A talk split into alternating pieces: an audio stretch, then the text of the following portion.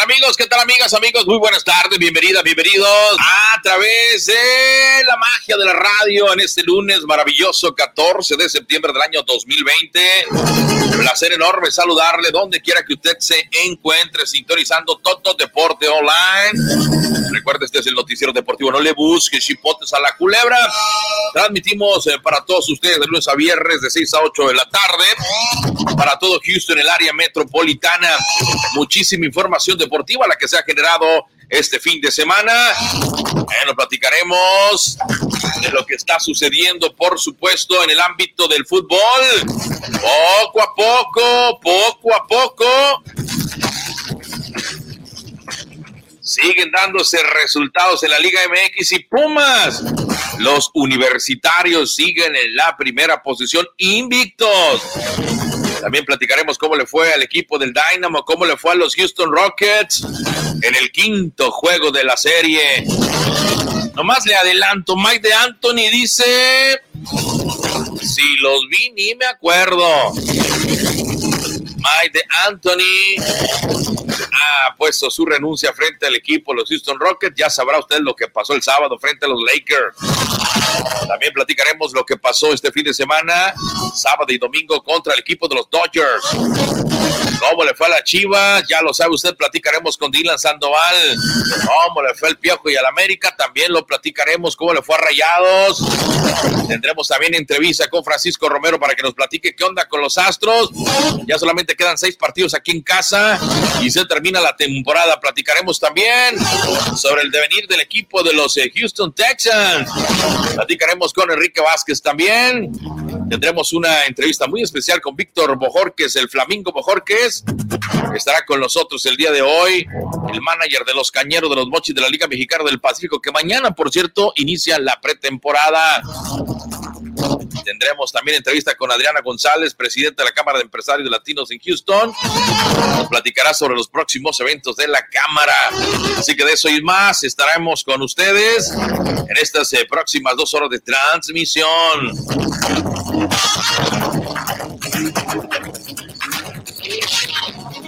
Mucha, pero mucha información que le hemos preparado a todos ustedes. Así que los invitamos para, se eh, para que se quede con nosotros. 832-935-3808, el teléfono en cabina, 832-935-3808. Yo voy a una pequeña pausa, breve pausa, y ya regreso de lleno con la información deportiva. Estás en Todo Deporte Online, el noticiero deportivo. Síguenos en redes sociales como Todo Deporte Online. Todo Deporte Online, el noticiero deportivo. Ya estamos, amigos, rápidamente. Así como se los comenté rápidamente, estamos eh, de regreso y les digo que todo deporte online llega por encargo y cortesía de nuestros amigos de RM Custom Cabinets. ¿Quiere usted remodelar su cocina? Poner una cocina nueva, poner una cocina en su casa de campo, todo lo que tenga que ver con madera, recuerde, RM Custom Cabinets. You want it, we build it. RM Custom Cabinets, years creating dreams. At RM Custom Cabinets, we have a wide variety of designs. You don't have to worry. With us, our work is guaranteed. At RM Custom Cabinets, we measure, we design, we approve it. We work in our own shop and install. For a free estimate and to make an appointment, call us at 832 935 3808. Again, you can reach us at 832 935 3808. You want it, we build it. RM Custom Cabinets, years creating dreams.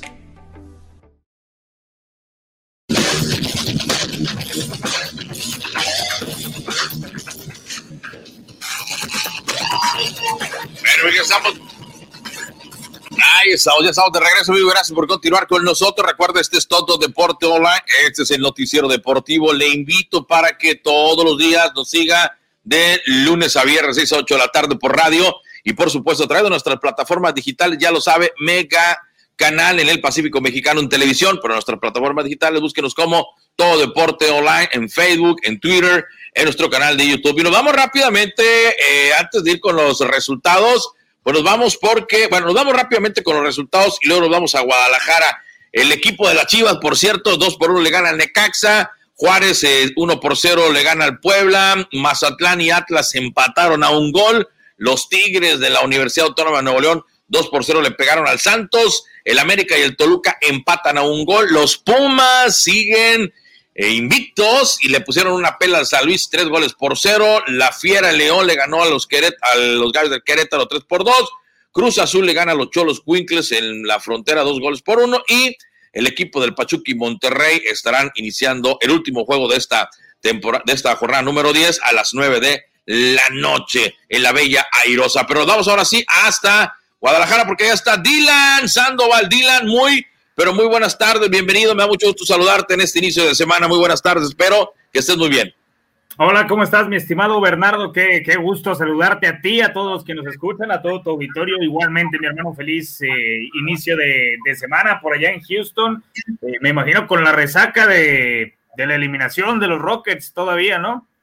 Pues con mucha resaca de la eliminación y, y pues no se puede, ¿no? También hay que decirlo, mi Dylan teníamos enfrente al equipo de los Lakers, no es cualquier perita, ¿no? O sea, hay que decirlo, hay que ponerle eh, por ahí este, mención a LeBron James, Anthony Davis y compañía, y movimientos porque no se esperaban, se esperaba la renovación de Mike de Anthony como coach del equipo de los Rockets, pero Mike dice, con permisito, vamos a platicar un poquito más adelante de eso, pero tristes, tristes porque los Rockets fueron eliminados, mi estimado Dylan. Sí, me imagino, y complicado, como dices, antes era la hegemonía de los Warriors de Golden State y, ahora eh, surgen estos Lakers formidables también, ¿no? Que, no es poca cosa, entonces muy, muy difícil, sinceramente, eh, destacar en, el oeste. Y, hablando de fútbol, ¿no? Con una nueva victoria, Bernardo, de, del Guadalajara el viernes que todavía sin convencer quizás a demasiados, pero yo creo sobre todo, Bernardo, hay que tomar en cuenta dos cosas, ¿no? Si, hablas del funcionamiento. Uno, que hay que entender que es una transición normal, ¿no? De, entrenador a Víctor Manuel Bucetich, que seguramente tendrá que ir poco a poco pragmando lo que, lo que él considera o lo que él quiere para su Guadalajara y que por supuesto me imagino que será muchísimo más funcional que lo que hemos visto. Mientras tanto, sacar puntos, por supuesto, es positivo en esta etapa de, transición. Y otra cosa es, Bernardo, que, hay que recordar a Bucetich, y es un técnico muy, muy ganador, y que creo que no se destaca sobre todo por dar ese espectáculo que a lo mejor muchos quisieran o que estamos acostumbrados a ver en Chivas, ¿no? De ese equipo propositivo, de ese equipo ofensivo, alegre en cualquier campo del fútbol mexicano. Eh, no, no está tan lejos, ni tampoco Chivas es un equipo que ponga el autobús, no es un equipo que sea ratonero, como coloquialmente se dice. Tampoco, ¿eh? Tampoco está en ese hemisferio el Guadalajara, eh, pero sí quizás de elaborar un poco más la jugada, y no con la chispa o con la agresividad en el último tercio de, de otros equipos. Y para mí esas son las Chivas de, de Bucetich, ¿no? Que tienen un claro equilibrio. Yo creo que a veces eh, malentendemos la palabra equilibrio en el fútbol con defensivo. Y no creo, yo, a mí me parece que los equipos de Bucetich ejemplifican a la perfección lo que es un equipo defensivo. Sí te voy a atacar, pero tampoco voy a quedar descobijado en el fondo.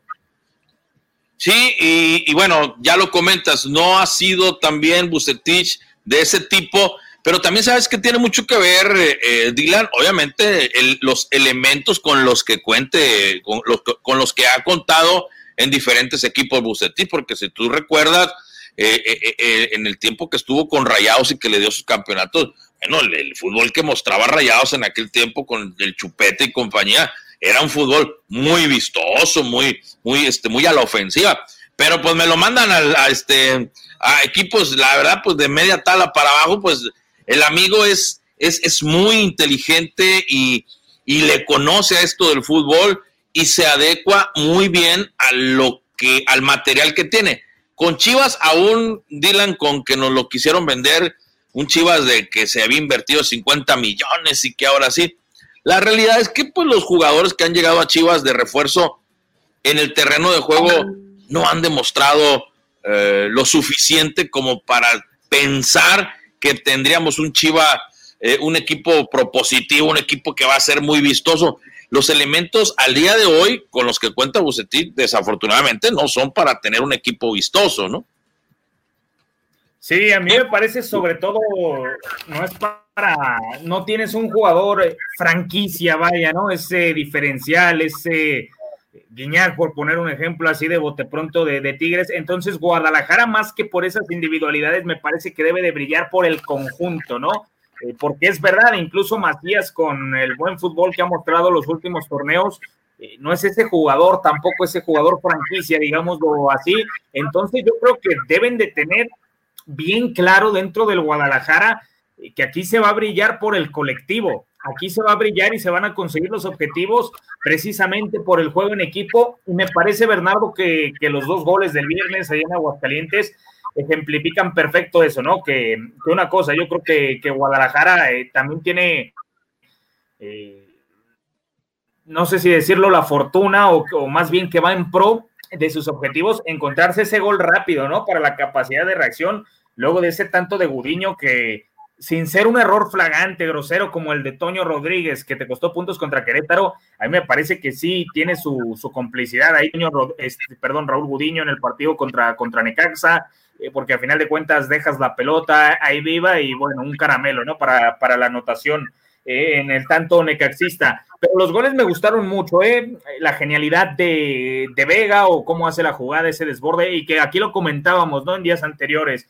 no es ese jugador que tire solo la diagonal retrasada llegando hasta línea de cal, sino que busca un poco más centralizarse. Y en el gol se vio eso, la tomó de la banda, fue centralizando su posición y puso ese pase perfecto para que Antuna la firmara. Y luego también eh, la acción individual que hace Alexis Vega en el gol que le da el triunfo, eh, más allá de que creo que pudo haber hecho algo más fácil, pero el recurso es espectacular y cómo él solo se, se abrió el espacio y me parece que eso debe ser el Guadalajara, ¿no? Y tiene ingredientes para, hacer este tipo de jugadas, para llegar por los costados, eh, para hacer desdobles en el último tercio o en el, o en el área del equipo contrario, y lo hace bien. De las formas, insisto, ya hablaremos y se seguirá mejorando, eh, pero viene también una gran, gran prueba, que son las Águilas del América, donde me parece que podemos ver también cuál ha sido el progreso de estas chivas.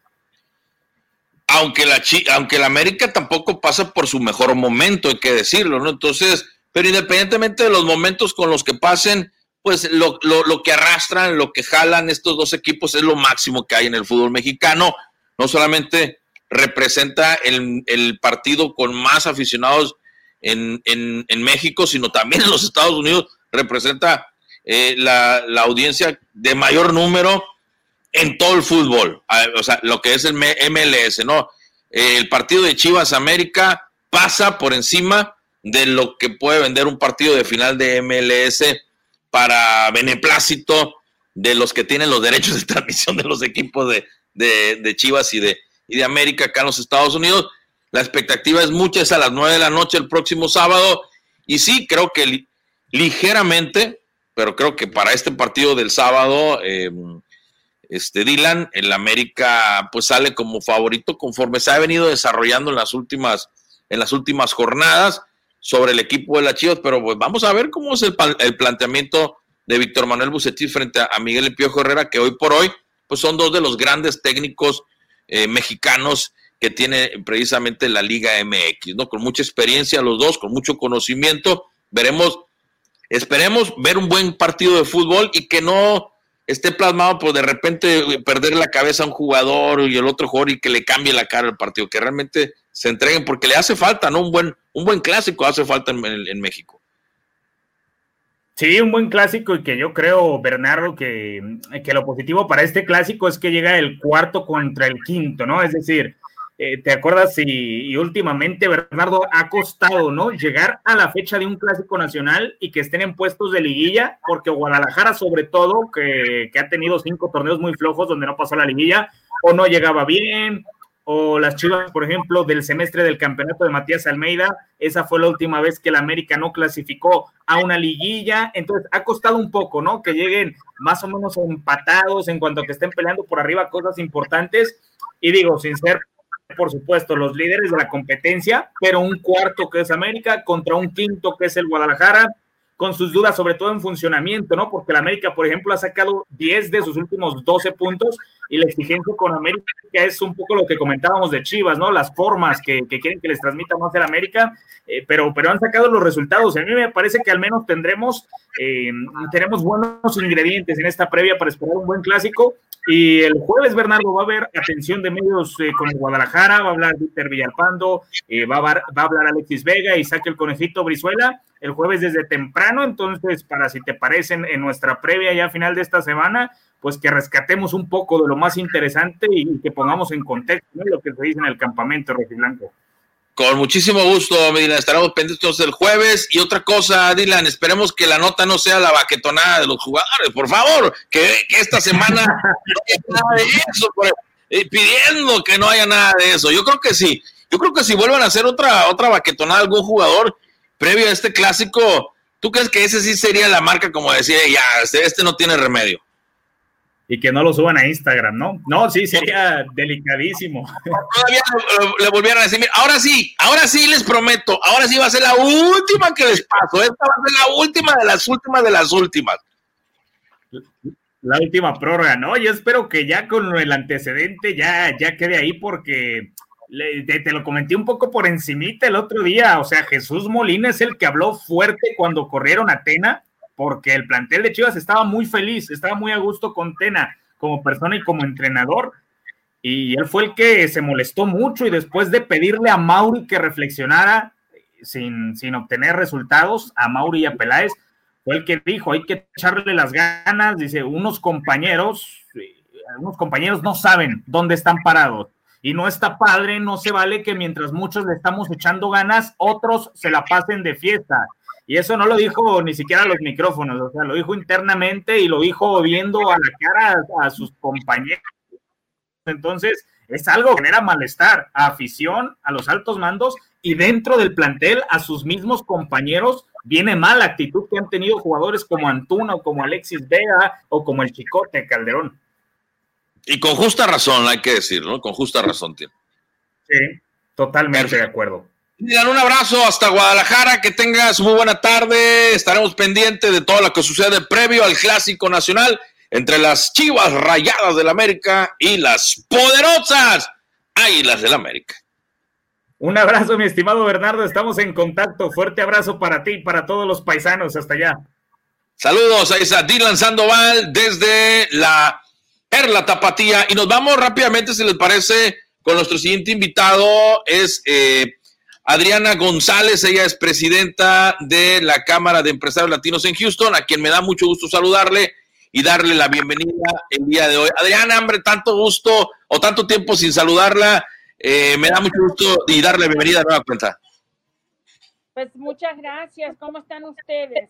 Estamos muy bien, muy bien, Adriana. Platíquenos qué es lo que viene para la Cámara de Empresarios Latinos en Houston en los próximos eventos, platíquenos. Bueno, como como tú sabes, ah, la Cámara no ha parado de trabajar. Eh, hemos trabajado sin parar, no hemos dejado la rutina. Eh, tenemos este jueves 17 por Facebook Live un Town Hall, Cámara de Empresarios Latinos Town Hall, donde van a haber ocho hombres invitados. Eh, Raúl Painberg, Adrián García, vamos a tener este, el, el doctor Shea Rojas, Luis Escobar de Real Estate, va a haber varios hombres invitados y vamos a hacer diferentes preguntas sobre lo que está pasando y qué es lo que va a pasar en un futuro. El 25 de septiembre a las 12 del día tenemos un lunch de mujeres que se llama El vuelo de la golondrina, donde ah, vamos a hablar de mujeres cuando inmigran, qué es lo que se encuentran, cuáles son las diferencias.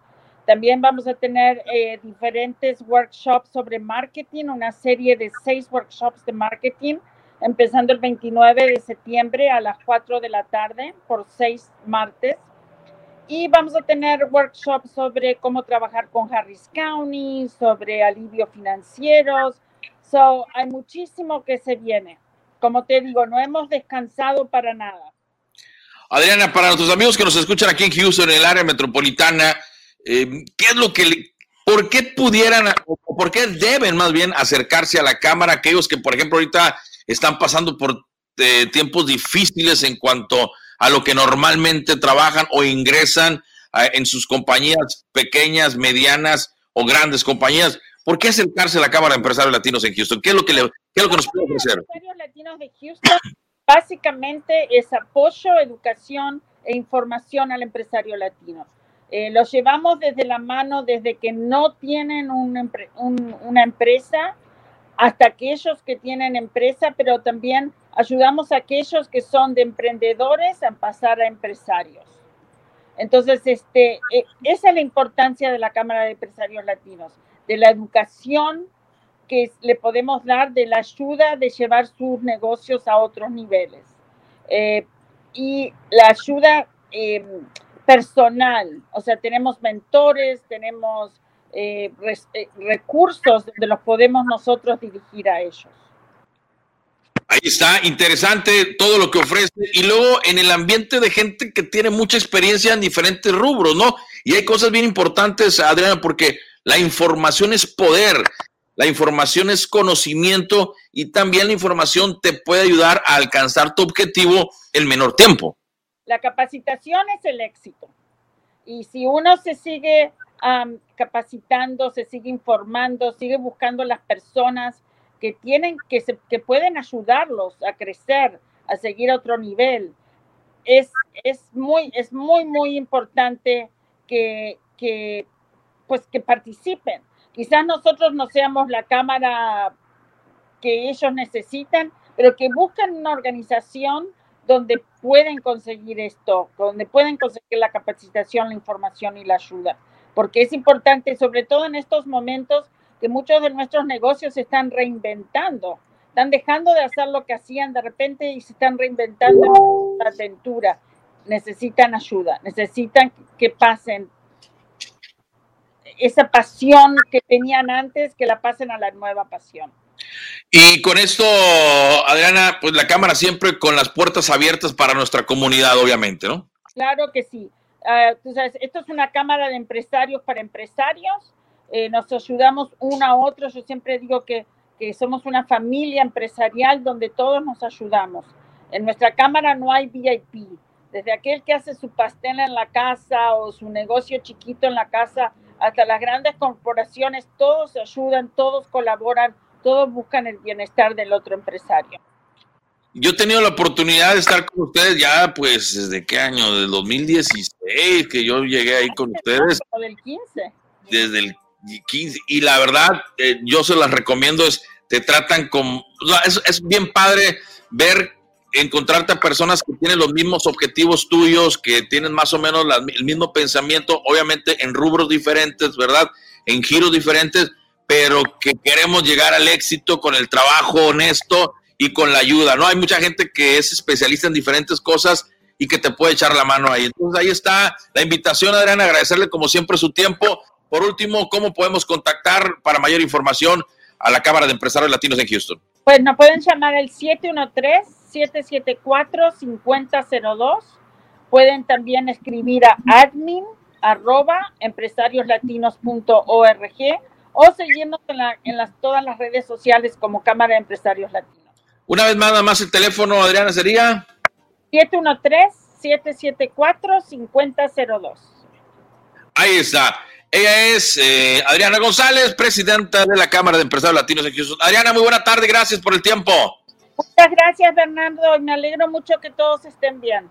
Gracias, ahí está, gracias. Y de Adriana nos vamos con Enrique Vázquez, la voz oficial de los Houston Texans en español, porque hay información de los Houston Texans pues no la que nosotros quisiéramos del jueves pasado, le dimos el resultado el viernes, pero eh, los Texans, mi estimado Enrique, preparándose y en serio, tuvieron una aduana, hay que decirlo también, no es por justificarlo, pero sí, digo, no es, no es cualquier cosa enfrentarse a los actuales campeones de la NFL. Enrique, buenas tardes.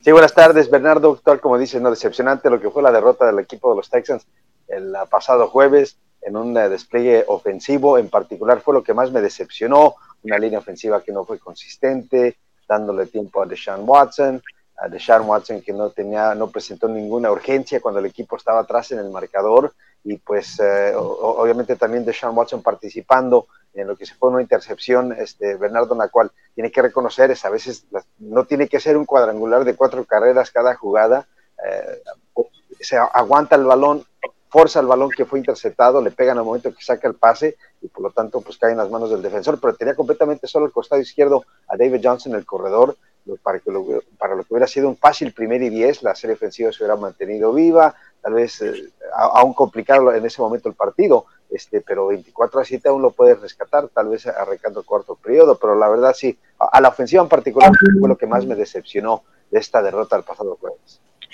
Y sobre todo, pues ver cómo de la contraparte, pues parece que todo sale pues a pedir de boca, ¿no? Porque aunque el marcador final si tú solamente ves el marcador, dices, bueno, no estuvo tan mal. No, pero lo que pasa es que ya al final del camino, pues los jefes bajaron los brazos prácticamente y dijeron, bueno, va, agua va, ¿no?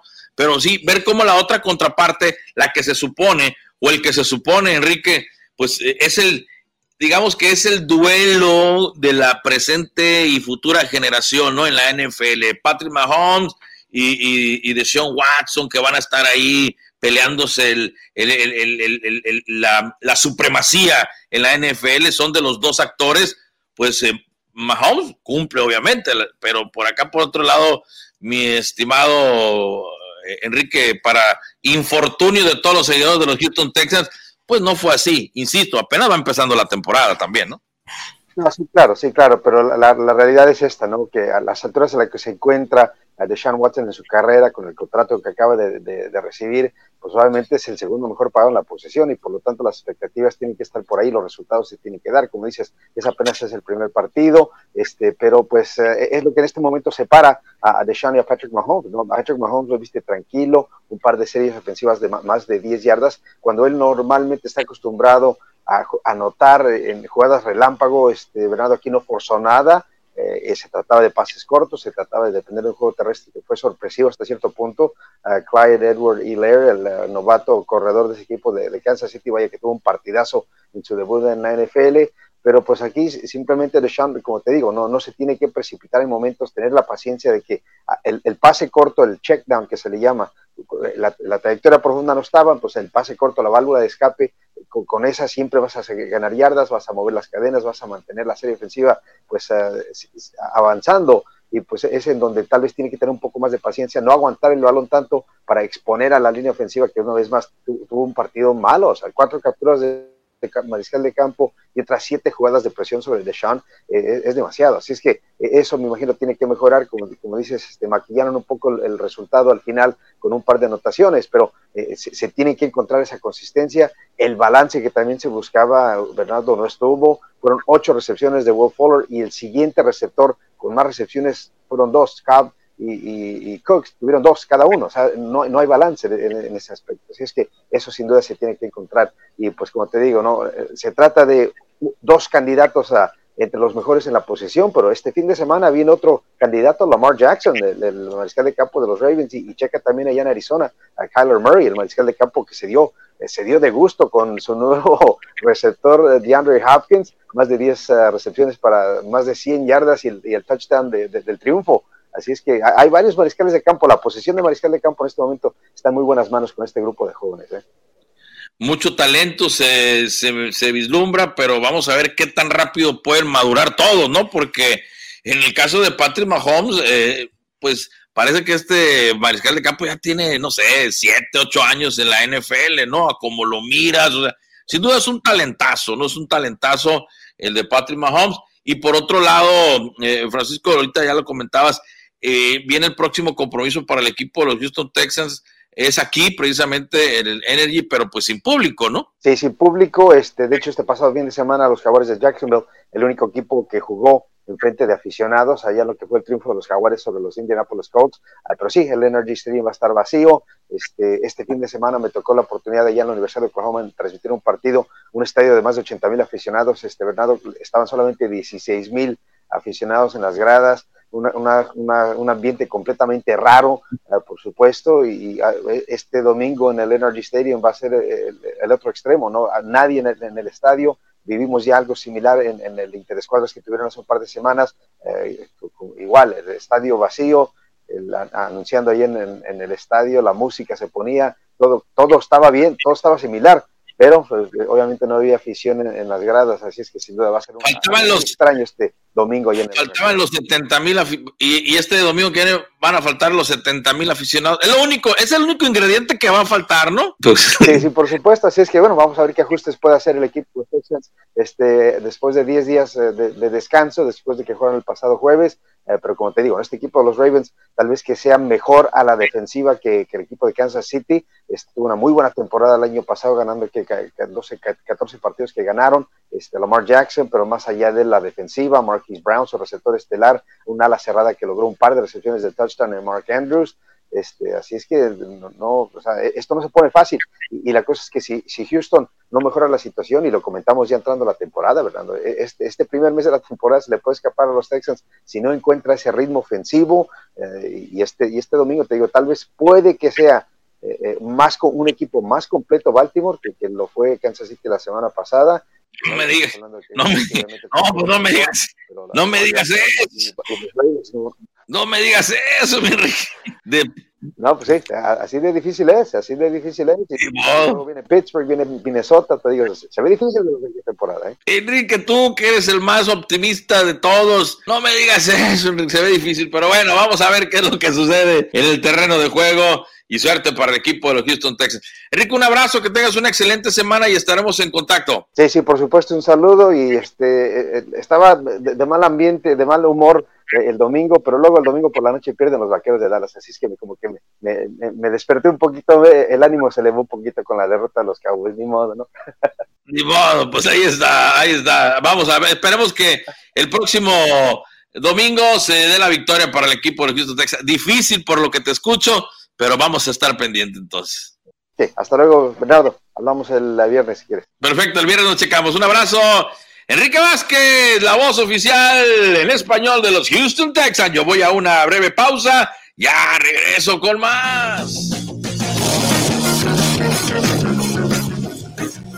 Estás en todo deporte online, el noticiero deportivo.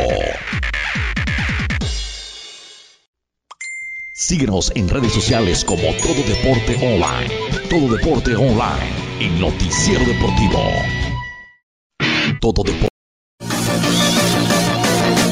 Ya estamos de regreso. Gracias por continuar con nosotros. Recuerda, este es Todo Deporte Online. Este es el noticiero deportivo. Bueno, nos vamos rápidamente regresando al soccer. Nos vamos a escuchar las palabras de Víctor Manuel Bucetich. Esto es lo que dijo el director técnico del equipo La Chiva Rayada del Guadalajara después de haberle ganado al Necaxa dos goles por uno. Escuchamos al Midas del fútbol mexicano. Eh, Fernando, Fernando, yo por tu DN. Ah, tú? Dale, dale, Eric López, adelante. Buenas noches, Víctor, Eric López de tu DN. Eh, gusto saludarte. Eh, siendo lo más importante el, el, el resultado, Víctor, y más previo a un, a un clásico, ¿con qué te quedas? Digo, del sufrimiento de lo que hoy se vivió en la cancha del estadio de Aguascalientes y que ese resultado se da de último minuto. ¿Cuál sería ese, ese balance, ese análisis que, puedes hacer de cara al clásico nacional? Sí, mira, buenas noches. Mira, considero que después de este pasaje cortito de tres encuentros, rescatamos siete puntos que son magníficos para aspirar a una calificación. Hoy tuvimos un partido duro, pero creo que poco a poco se fue eh, nivelando y balanceando en un momento dado más hacia nuestro lado y producto a lo mejor de esa participación tuvimos cierto control o, gran parte de este partido tuvimos el control. Sin embargo, vino una equivocación o una, un acierto por parte de ellos y creo que el éxito radica en la perseverancia del equipo que ha, que ha tenido, en la en la humildad con la cual están trabajando, eh, con, ese deseo de superación, eh, entra cualquier elemento y se manifiesta de inmediato de una forma importante. Creo que eh, dos aspectos que son fundamentales, la paciencia que tiene el equipo y la perseverancia que está realizando durante todo el encuentro, nunca deja de pelear un solo balón y nunca deja de ir hacia el frente. Gracias, Eric. Ahora le damos turno de Marco Claro a José María Guerrero. Chema, adelante tu pregunta, por favor. Gracias, Fer. ¿Cómo están? Saludos, eh, profe Buse. Eh, oiga, profe, eh, en función de lo que ya le, preguntaba a Eric, preguntarle desde luego si el resultado de hoy o este escenario donde termina entrando jugadores como Beltrán y como Antuna, que son definitorios para el resultado. Ya lo había previsto usted, eh, que Necaxa terminaría metido en, su primer tercio de cancha y bueno, a final de cuentas, eh, estos jugadores los aguanta para el final, pensando en que pudieran ayudarle a desequilibrar como, como ocurrió. Y también, profe, ya que Eric le, preguntaba un poco del clásico abusando, si considera usted que eh, funciona la situación que veo hoy por hoy Chivas en cuanto a puntos, eh, la situación de, futbolística donde apenas viene resurgiendo, se equilibra un poco lo que realiza Víctor Manuel Bucetich con su experiencia como técnico en un clásico de esta dimensión, profe. Gracias.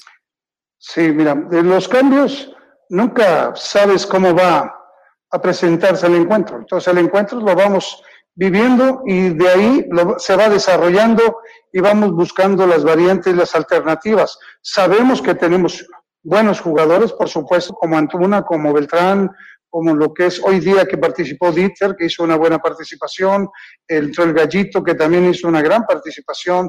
Los movimientos que se realizan siempre se busca en un momento de hacer más daño al rival. Y bueno, hoy eh, afortunadamente todos los muchachos tuvieron una, un acierto importante, te repito, en, la, en ese trabajo que fue perseverante desde inicio eh, y que como premio eh, en esa paciencia nos da, la, nos da el resultado favorable.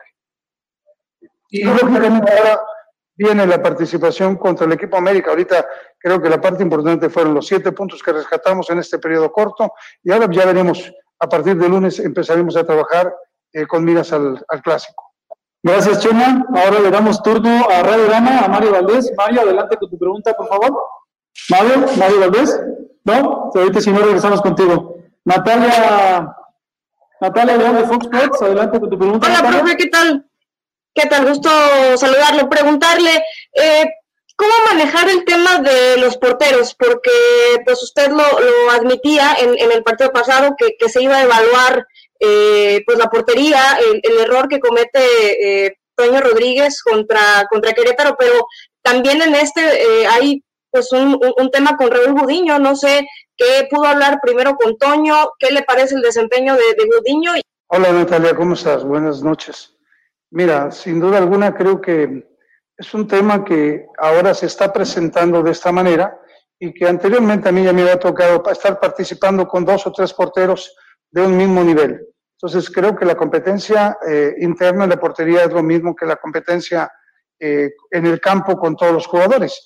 Esto está sujeto a ciertos, eh, por supuesto, no nos vamos a dejar influenciar por situaciones ajenas a nosotros. Creo que tenemos que hacer un balance interno de varios aspectos que, llevamos a cabo, dialogamos con el entrenador de los porteros, dialogamos en el cuerpo técnico y de ahí se crea una, una toma de decisión que a lo mejor me corresponde llevarla a cabo. Eh, bueno, ahí está parte de las declaraciones de Víctor Manuel Bucetich, director técnico de las Chivas Rayadas del Guadalajara. Ahí están las declaraciones de el profe Bucetich, pero este sábado viene lo bueno se va a enfrentar contra el poderoso Águilas del América. Y nos vamos rápidamente con eh, Francisco Romero. Vámonos rápidamente con Francisco Romero porque el equipo de los Astros, el equipo de los Astros tuvo actividad este fin de semana. Y bueno, le fue el fin de semana, sábado y domingo, creo que le fue muy bien. bueno, el sábado le fue muy bien, el domingo no tanto pero enfrentarse a los Dodgers por todo esto que hay alrededor de el morbo, que si, si iba a haber tiro, no iba a haber tiro, que si son los número uno los Dodgers o no. Bueno, para platicar un poquito de eso, Francisco Romero, la voz oficial de los Houston Astros en español, junto con Alex Trepiño, que por cierto debutó un receptor más mexicano en, en, este, en las grandes ligas pero bueno, ah, más adelante platicamos de eso. Me da gusto saludarte, Fran. ¿Cómo estás, hombre? Se notas contento, eh, sonriente. ¿Cómo has estado? Es que fui a checarme los ojos hoy temprano. Exactamente. fuiste arriba de la América, fuiste con el oculista, ¿verdad? Claro que sí. Es el nombre eh, científico, digamos, ¿no? De, de, aquel que checa los ojos los ojos. Oye, oye, mi Fran, bueno, el equipo de los Astros este fin de semana eh, viéndose bien el, día del domingo, ¿no? Y el día del sábado, perdón, el día del domingo, ¿no? También, pero sacando una, un buen resultado en este final de, de- de temporada prácticamente. Sí, claro, lo que es el sábado fue un eh, juego donde ligaron imparables. eh. Fíjate que solamente hizo falta José Altuve en ese line para estar un poquito más completos o para estar ya casi completos en lo que es la ofensiva. Se lograron ligar imparables y por ende pues, anotar cinco carreras en el noveno episodio y ganar a los Dodgers. Un juego donde eh, pues, casi estaban perdidos, 5-1 en el marcador hasta en ese entonces y llegan los imparables y le sacan el juego de la bolsa a los, a los Dodgers. Y, y- y obviamente este tipo de juegos, eh, Fran, le vienen y le inyectan, porque dice tú, no, que es una victoria más. De repente yo escucho a los, a los peloteros, que es una victoria más, es un juego más. Creo, ¿no? Salvo tu mejor opinión, siempre es importante ganarle al que es favorito, independientemente de lo que haya pasado anteriormente. En el tema deportivo exclusivamente, me refiero yo, es al que es catalogado como favorito de- para ganar la Serie Mundial, obviamente que es importante, ¿no? No, claro, y aparte te das cuenta que los Dodgers es el equipo más completo, es un mejor equipo, es el equipo que tiene más ah, profundidad en todos los aspectos, y le ganas, y aparte le, le ganas un pitcher, le castigas un pitcher en Kelly Jensen, que ha sido el mejor cerrojo por un- una década. Entonces, les inyecta algo de, de- no quiero decir de esperanza, le dice a Astros que este es el equipo que es y que pueden hacer lo mismo, no necesariamente en el episodio número 9, pero durante todo el juego empezar a pegar duro, a ligar imparables empezar a ganar ya que con esta racha que vienen de juegos, eh, hoy es el último día libre para hacer de Houston, así que 13 juegos más en forma consecutiva y también la temporada, y le dice a ellos que en estos juegos que vienen pueden hacer lo mismo. Interesante, entonces. Y ya le queda poquito a este juguetito que es la temporada regular, mi Fran. Sí, ya son 13 juegos solamente los que faltan, y Astro buscando mantenerse en segundo lugar para poder pasar la postemporada. Hay varias maneras, o el segundo lugar o, o como comodín. Así que ahí está Astros de Houston, viene pisando los talones marineros, pero creo que es un equipo débil de marineros y Astros va a jugar contra Rangers, Diamondbacks, marineros y Rangers para terminar la campaña. Oye, pero como comentas, eh, Fran, el equipo de Astros está en la segunda posición, pero si bien es cierto, tienen un dominio, pero brutal, ¿no? Contra el equipo de los marineros de Seattle. eh, muy, un, un dominio que, que- luce difícil que, pudiera el equipo de los marineros empatar al equipo de los Astros, sobre todo porque hay una serie pendiente entre ellos, ¿no? Sí, pero es un equipo diluido, un equipo que no tiene mucho, si bien le ganó a Diamondbacks en los últimos días, porque Diamondbacks todavía es un equipo aún más diluido que se va a enfrentar a Astros en, el Minute Park. Así que Astros va con equipos débiles y de Rangers, como ni se diga, tienen a muchos peloteros también en lesionados y es un equipo que no tiene mucho picheo. Astros tiene que aprovecharse de esta recta final para poder asegurar este lugar en playoff. Oye, Fran, si los Astros estaban en cierto número, en, en cierto número en cuanto a las posibilidades de ganar o, o de ir a la Serie Mundial, no ganar, ir a la Serie Mundial, eh, ya es que en las apuestas se maneja, ¿verdad? De tantos eh, 2-1, 3-1, etcétera. El, el- el detalle es que las lesiones, el equipo los Astros, eh, además, hasta el guardia ahí de la entrada de, de- de- de- de- se lesionó hasta el guardia, tú, Fran. Llegué, Oye, el muchacho que está ahí, Ángel, creo que se llama, está lesionado. Oye, pues, El incapacitado. Oye, El que toma la temperatura. el que toma la temperatura se lesionó, fíjate. Sí, así es.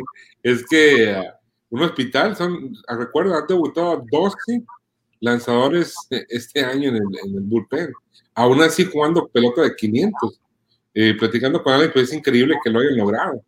Ah, pero ha pichado muy bien Cristian Javier, Fran Valdés, Castellanos. Entonces, eh, ahora, ah, imagínate ahora que regrese Justin Verlander. Si es que, si es que regresar, y tal vez Osuna. Entonces, si regresan esos dos, cuidado, porque puedes eh, ganar. Recordemos los juegos contra Angels en la última entrada, le sacaron el juego de la vuelta. Ahí son tres derrotas, cuatro derrotas que muy bien pudieron haber ganado estos de. Ahora, esta temporada, pues una temporada muy especial, ¿no? Por todo lo que desafortunadamente está sucediendo, Fran. Pero el equipo, el equipo de los Astros se ha encontrado con esto de la pandemia y con, más que, más que de la pandemia, con estas lesiones que yo creo que es producto de la pandemia, salvo la mejor opinión tuya y de, y de Alex que puedan comentar en las transmisiones o que han comentado en las transmisiones, es que el pelotero no ha tenido su, su tiempo de evolución física, ¿no? Porque por algo, digo, no es porque alguien se le ocurrió, ¿de cuántos partidos hacemos la temporada? No podemos hacerlo de 160. No, de ciento, no, o sea, hay, hay, un estudio, ¿no? Este, científico en torno a este tema y cómo es que hemos visto en las temporadas normales, a excepción, sin contar esta, ¿no? Cómo es que va un pelotero desarrollándose y cómo es el porcentaje de peloteros, Frank, que, llegan lesionados a septiembre y octubre es menor al, al, pelotero o al porcentaje de peloteros que se lesionan en mayo, junio, julio, que es el grueso, ¿no? De, en esos meses es cuando los peloteros se lesionan, la mayoría entre esos tres, cuatro meses, los primeros meses, pues, de, de lo que es la temporada. Sí, e, y es cierto lo que dices, y, luego platicaba al aire, eh, pues eh, todos como seres humanos tenemos nuestros, nuestro ritmo, nuestro, podríamos decir, patrones de vida, y para los peloteros es muy importante, es, desde que empieza el primer día, hoy en día muy diferente a lo que hacían hace 30 años, antes 30 años llegaban así como, como uno, ¿no? Bien comiditos, pero hoy en día todos llegan bien eh, en forma, ya nomás a, a encontrar el ritmo de, de, del swing, de cosas que, que, trabajan poco a poco, pero con esto que tuvieron, siempre estuvieron que pensando que en la familia, ¿qué vamos a hacer? Eh, practicamos, practicamos en casa, no, muchos de ellos no practican en el gimnasio, entonces de todo esto pues atípico eh, en, en, toda la extensión de la palabra y en todos los aspectos del, del béisbol. Entonces, por eso hay muchas lesiones. Y deja tu astro, sí. Ve otros equipos, otros equipos tienen eh, igual de lesiones que Astros de Houston, precisamente por, por lo mismo. Y hoy el equipo los Astros, Fran, no tiene actividad, estará retomando la actividad el equipo de la Ciudad Espacial, recibiendo al equipo de los Rangers de Texas el día de mañana, ¿no? Así es, mañana con, con Rangers, Diamondbacks el fin de semana y luego después ya salen de viaje de nuevo. Pero, pues, y, pero estas dos series ya es lo último, son las últimas series, ¿no? Del equipo en casa. Encajan las últimas dos, últimos seis juegos, ¿eh? Sí, que ahora, Fran, ahora ya eso de que la ventaja de local, la ventaja de visitante, pues al 100% no desaparece porque, bueno, si vas a jugar contra Arizona, pues tienes que hacer el viaje y llegar a un hotel, ¿verdad? Pero, pero ese factor del público, ese factor de la presión, ese sí desaparece totalmente, ¿no? Desaparece. Lo, que, lo que le da ventaja a Astros es que duermen en casa, cada con sus familias, se relajan un poquito diferente eh, por lo que me he platicado, en los viajes están muy vigilados en los hoteles. ¿Qué, ¿qué Oye, no sé, habrá gente que le, va, que le va mejor no dormir en casa que dormir en casa, ¿no? No, una de las cosas, y, y parece que existe, pero no es cierto, que mucho pelotero utiliza los viajes, los que tienen niños pequeños, para poder dormir en los hoteles. Porque recuerda que no nomás son peloteros, son padres de familia, son, eh, viven una vida normal también. Entonces, muchos de ellos llegan tarde en la noche, tienen que levantarse temprano a dejar a los niños a la escuela, unos niños enfermos. Entonces, en los viajes, muchos de ellos se aprovechan para dormir. Se le enojó la mujer que salió pelotero mandilón y que no, pero imagínate. No, yo, yo no sé. No, yo sí sé, porque me han contado. Preguntas por un primo. El primo de un amigo, ¿eh? El primo de un amigo. Oye, acuérdate que José Altuve, no sé si tú recuerdas eh, la entrevista que le hicieron a José Altuve cuando precisamente esa polémica, cuando llega el homie que dice que, que, no le quitaban la playera, cuando le pregunta el reportero este, que si por qué, por qué eso acción, ¿verdad? Entonces, no sé si tú recuerdas que Altuve comentó que porque no le gustaba a su, a su mujer, ¿verdad? Que le quitaran la playera, que porque le iba a regañar. Dije, no, pues este, es parte de, de ser esposo. Este, este, me la ganó, dije, este, este, este no, hombre. dije, yo, mi, mi, consuelo es el Altuve, es más mandilón que yo. Ay, saludos para los muchachos, suerte para todo el equipo. Y también, este, Fran, eh, esta, esta temporada con tantas lesiones, como ya lo comentaba antes de entrar en la recta final, y que han podido dar la pelea, han podido estar dando la batalla y estar ahí, ¿no? Porque, ojo, Fran, todos los que seguimos un poquito el béisbol, o aún mucho en el caso tuyo, sabemos que los playoffs es otro rollo. Donde te puedes embalar, donde te dé el béisbol, puede sorprender, como sorprendieron, como sorprendieron ya hace muchos años el equipo de los Marlins de Miami. ¿no? Pues fíjate, Astros de Houston el año pasado ganó 107 juegos, ¿no? Récord para el equipo. Pero tuvo rachas malas, tuvo una racha de 7 derrotas en forma consecutiva el año pasado. Entonces, sí hay rachas malas. Y rachas buenas. Esperemos que eh, la rachita que tuvo el equipo, ahí es que bueno que ya, le, que ya le pasó ahorita y que aparte de que le pasó, que lo mantiene en la segunda posición y que pueda estar un poco más sano el equipo para regresar la temporada, ¿no? Porque por ahí se menciona que Altuve ya puede regresar la, la, semana que entra, Fran. Sí, ya mañana creo que le puede regresar Altuve, no, no, no, no sé si sea o no, pero puede regresar ya mañana. Y en el, y en el tema de Verlander, eh, eh, también decía Dusty Baker en conferencia de prensa que puede estar la otra semana, o sea, antes de que termine la temporada ya pudiera estar, pero como relevo, ¿no, Fran? Sí, fíjate que no es mala idea, ¿eh? Imagínate colocarlo, que Cristian Javier o Framber Valdés y luego tres innings de, de Verlander. No, pues vamos. Porque recuerda que no tenemos ligas menores, no hay dónde ir a rehabilitar. Tendrá que ponerlo a tirar, ¿no? Y en el caso de Roberto Zuna, tú, Fran, no, todavía no hay un reporte de él porque no se ha llegado nada, ¿no? De él. Lo último que escuchamos que estaban en, el hospital metodista ah, practicando, pero... Sigue, en recuperación, pues. Ajá, es todo, Pero de ahí fuera... Pero al final no, no hubo Tommy John, ¿verdad? Al final del camino no hubo. No hubo y ni ha habido todavía, a lo mejor después, pero eh, en este momento no. Bueno, pues suerte para Roberto Zuna que se recupere también para Justin Verlander y ojalá, ¿verdad? Que pudiera llegar el equipo completo, Frank, a la, la postemporada, ¿no? No, imagínate, porque puede dar mucha batalla, mucha lata, especialmente con los, las gemitas que se han encontrado, como Cristian Javier, ¿eh? Oye, Javier que... otro, otro tema que lo vamos a dejar para la próxima, mi Frank, pero el tema de el gran problema, maravilloso problema que tiene o que va a tener Dusty Baker al momento que ya se reincorporen los eh, eh, Justin Verlander, cuando ya esté al 100% también eh, Lance McKelly Jr., perdón, esa sorpresa, para, para, para mí es sorpresa. Los que los están trabajando dirán, no, es que esto no es sorpresa, esto es un trabajo que hemos venido haciendo y que es el resultado de años de trabajo, ¿no?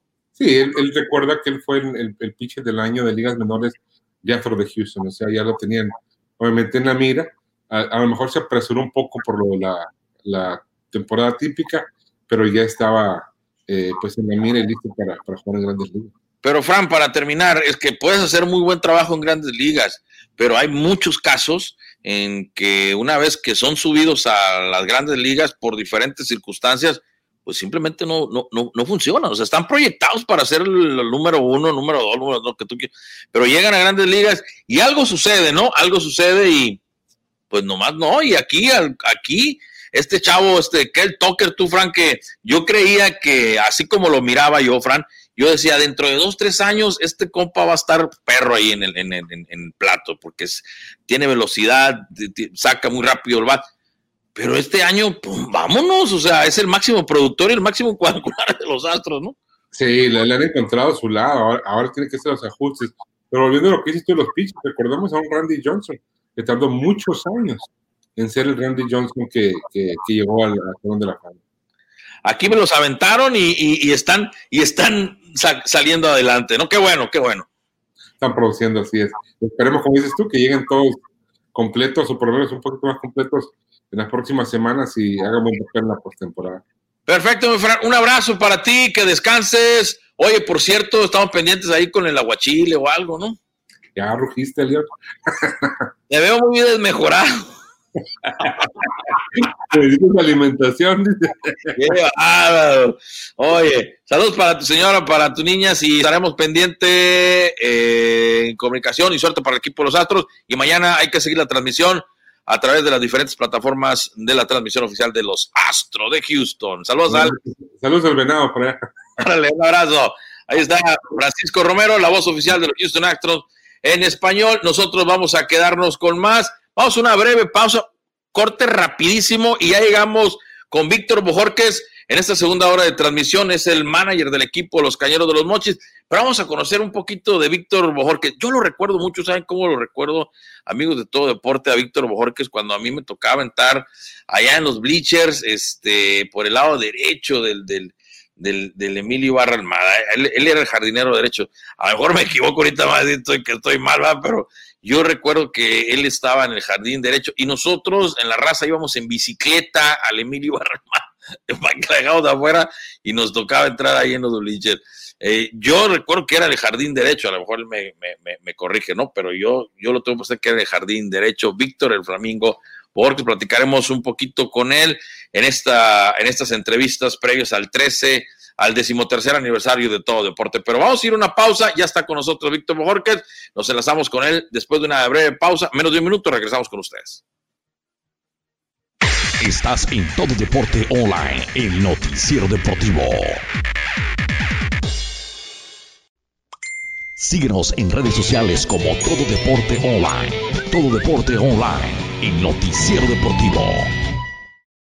Todo Deporte Online, de lunes a viernes por radio en la 920 AM, de 6 a 8 de la tarde. Síguenos en redes sociales como Todo Deporte Online. Mantente informado al momento en www.tododeporteonline.com. Todo Deporte Online, el noticiero deportivo. Mantente informado al momento en nuestro sitio web www.tododeporteonline.com. Todo Deporte Online, el noticiero deportivo.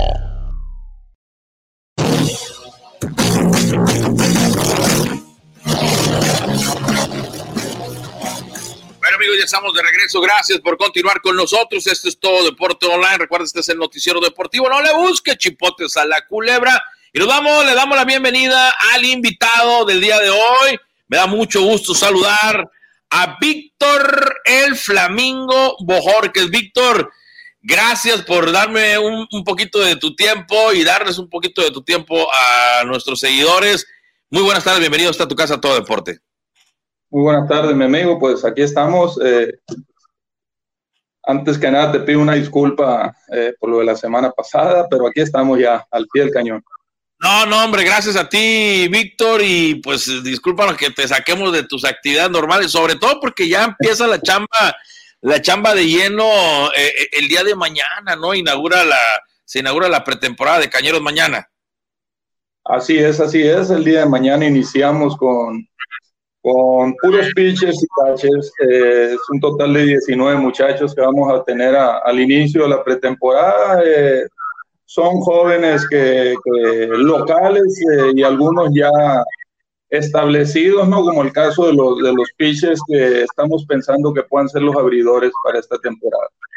Excelente, pero Víctor, el día de hoy vamos a hablar, sí, un poquito de cañeros, ¿no? Pero, pero me gustaría más hablar de Víctor Bojorques. Víctor Bojorques, Víctor el Flamingo Bojorques. Antes, ¿por qué el Flamingo, Víctor? ¿Por qué te, por qué te denominas el apodo del Flamingo? Bueno, eso nació desde el año 99 eh, en una serie de playoffs que teníamos en contra de Saltillo. Eh, en el hotel en donde estábamos había unos flamingos de, de adorno y mis compañeros en, en, broma tomaron uno y se lo llevaron al estadio. Yo era muy delgado y le pusieron mi número, era el juego 7 en contra de, de, de Saltillo de la semifinal de ese año del 99. Eh, bueno, este juego lo ganamos eh, en la novena entrada, estando ganando por una carrera. Yo hice un tiro a tercera base para, para sacar el tercer out del juego y terminar con la amenaza de Zaraperos. Y los muchachos pues lo tomaron como una cábala y se lo llevaron a la Ciudad de México y de, a partir de ahí nació el mote del Flamingo. Y, pero ¿quién fue el que el de la idea, este, Víctor? ¿Quién fue el que primero dijo Flamingo? Eh, híjole, pues es que fueron varios. Estaba metido por ahí Daniel Fernández, eh, Momo Cruz, Manuel Bernal, en fin. La mayoría de los muchachos estuvieron eh, metidos en esa broma. Oye, oye, y de ahí ya desde el 99, entonces el Flamingo, el Flamingo, y así se quedó el Flamingo. Originario de, Ah, San, de San Miguel Zapotitlán, Víctor. Así es, San Miguel Zapotitlán. ¿De qué Aquí modelo? los. ¿Perdón? ¿De qué modelo eres tú? 7-4. 7-4. ¿Qué día? ¿Qué día, mi estimado Víctor? 31 de enero. 31 de enero del 74. ¿Qué recuerdas tú de tu niñez, tú, eh, Víctor, eh, de, de, morro, de morrito, de, de chiquito ahí? ¿Cómo, ¿Cómo, era la niñez de, cómo fue la niñez de Víctor Jorge? Pues, híjole, eh, muy, muy feliz, muy feliz. Eh, yo, pues toda la tarde jugando con mis amigos, era de, de, béisbol, fútbol, canicas, trompo, de todo. De todo jugábamos y, la verdad que tuve una niñez eh, muy bonita, muy agradable, que la recuerdo con mucho cariño. y pues, ¿qué te puedo decir? Ahí en el pueblo, de repente nos íbamos al río a bañarnos y, pues en fin, de todo hacíamos. ¿Qué te acuerdas ahí, ahí al río? ¿Qué te acuerdas del río? Algo, algo que, te acuerdas tú de tu, de tu niñez que digas tú, me acuerdo de esta que sí, esta estuvo buena, esta, esta muchas, ¿no? Pero. No, pues, pues miren, en aquel entonces, eh, en este tiempo, cuando llovía mucho, pues el río subía demasiado su caudal y y pues cuando uno es joven, cuando uno es niño, no, no piensa las cosas y nos íbamos cuando, cuando subía la, la el, caudal del río, nos íbamos a, y nos metíamos al río y nos dejábamos que nos llevara la corriente 500 metros, un kilómetro y nos regresábamos al punto de donde estábamos. Ya cuando pasan los años, pues analizas un poquito esas cosas y, pues estábamos metidos en un gran peligro, ¿no? de, Dios guarde ahogarnos, pero pues, no lo pensábamos en ese momento. Eran de las travesuras que hacíamos en aquellos tiempos. y, y, e historias que hemos escuchado, ¿verdad? Que desafortunadamente a chavitos, a niños, a jóvenes y adultos también les ha pasado que desafortunadamente pues han sufrido tragedias en ese río, ¿no? Ese río pues tan engañoso, ¿no? El, río fuerte. Sí, sí, muchísimas tragedias han pasado ahí en en el río sobre todo eh, debajo del puente por donde pasa la carretera internacional ha habido muchos, muchas personas que han perdido la vida, y, pero te digo, en esos momentos uno no, no piensa en eso, solo, solo piensa en divertirse y, y, pues lo hacíamos de vez en cuando cuando, cuando subía el caudal del río. Carrillón para el que no se tire, ¿no? Y el que no se carrillón hay que tirar. Sí, sí definitivo, así es. Oye, Víctor, y bueno, ¿y qué comía? ¿Qué, mangos, obviamente? Porque los mangos, mangos. ¿O qué era la, comida favorita tuya de, cuando estabas pequeño, cuando estabas chico? No, no, de todo. Todas las frutas, eh, mango, ciruela, naranja, toronja, de todo había ahí. mis abuelos eh, paternos, perdón, maternos, eh, tenían un huerto. Ellos son de la Bajada de San Miguel, de donde es mi compadre Borrego ellos tenían un huerto y nos íbamos ahí, había mucho mango, mucha ciruela, mucha naranja, mucha, de todo había ahí. Entonces, pues de todo comíamos, pero definitivamente mi comida favorita eh, son los mariscos. No, no, pero eso ya fue después, bueno, eso fue después, ya, ya de grande uno agarra, para donde más le gusta, pero lo primero es el, es el mangón, ¿verdad? Los mangos ahí en San Miguel, que por cierto, nuestros amigos de aquí de Texas, aquí de Houston, en el área metropolitana, en Dallas, saludos a los amigos de Dallas, eh, en, la región de donde vive, bueno, donde naciste, ¿verdad? En, San Miguel, es una región de mucho mango, ¿no? Manguera, ¿no? Es mango es delicioso. No, para que tengas una idea tú, Víctor, eh, hace un par de meses, antes de que empezara la pandemia, fuimos aquí a una, se le llama, este, como las pulgas, ¿no? O sea, no, no, no era pulgas, es, es como los como los tianguis, como, como un tianguis ahí, en, como los tianguis, ¿no? Allá en, en, Sinaloa. Y, y, había un lugar en donde había una, una, una, este, eh, una, había mangos corrientes, el mango corriente, el mango corriente chiquito. ¿no? el mejor mango. ah, bueno, el mango corrientito es el que estaba ahí, estaba verde el mango y estaba la libra. La libra estamos hablando de la casi la casi medio kilo, ¿no? Estaba a, a 9, estaba a 8, casi a 9 dólares. Ah, caray. Bastante caro. Que medio kilo de mango estaba en 200 pesos, de mango corriente. Entonces, no, pues ya sé, ya sé por qué el partner le va tan bien, deduje. no, y el mango del partner es de exportación, es mango grande. No, ese es otro rollo, ¿no?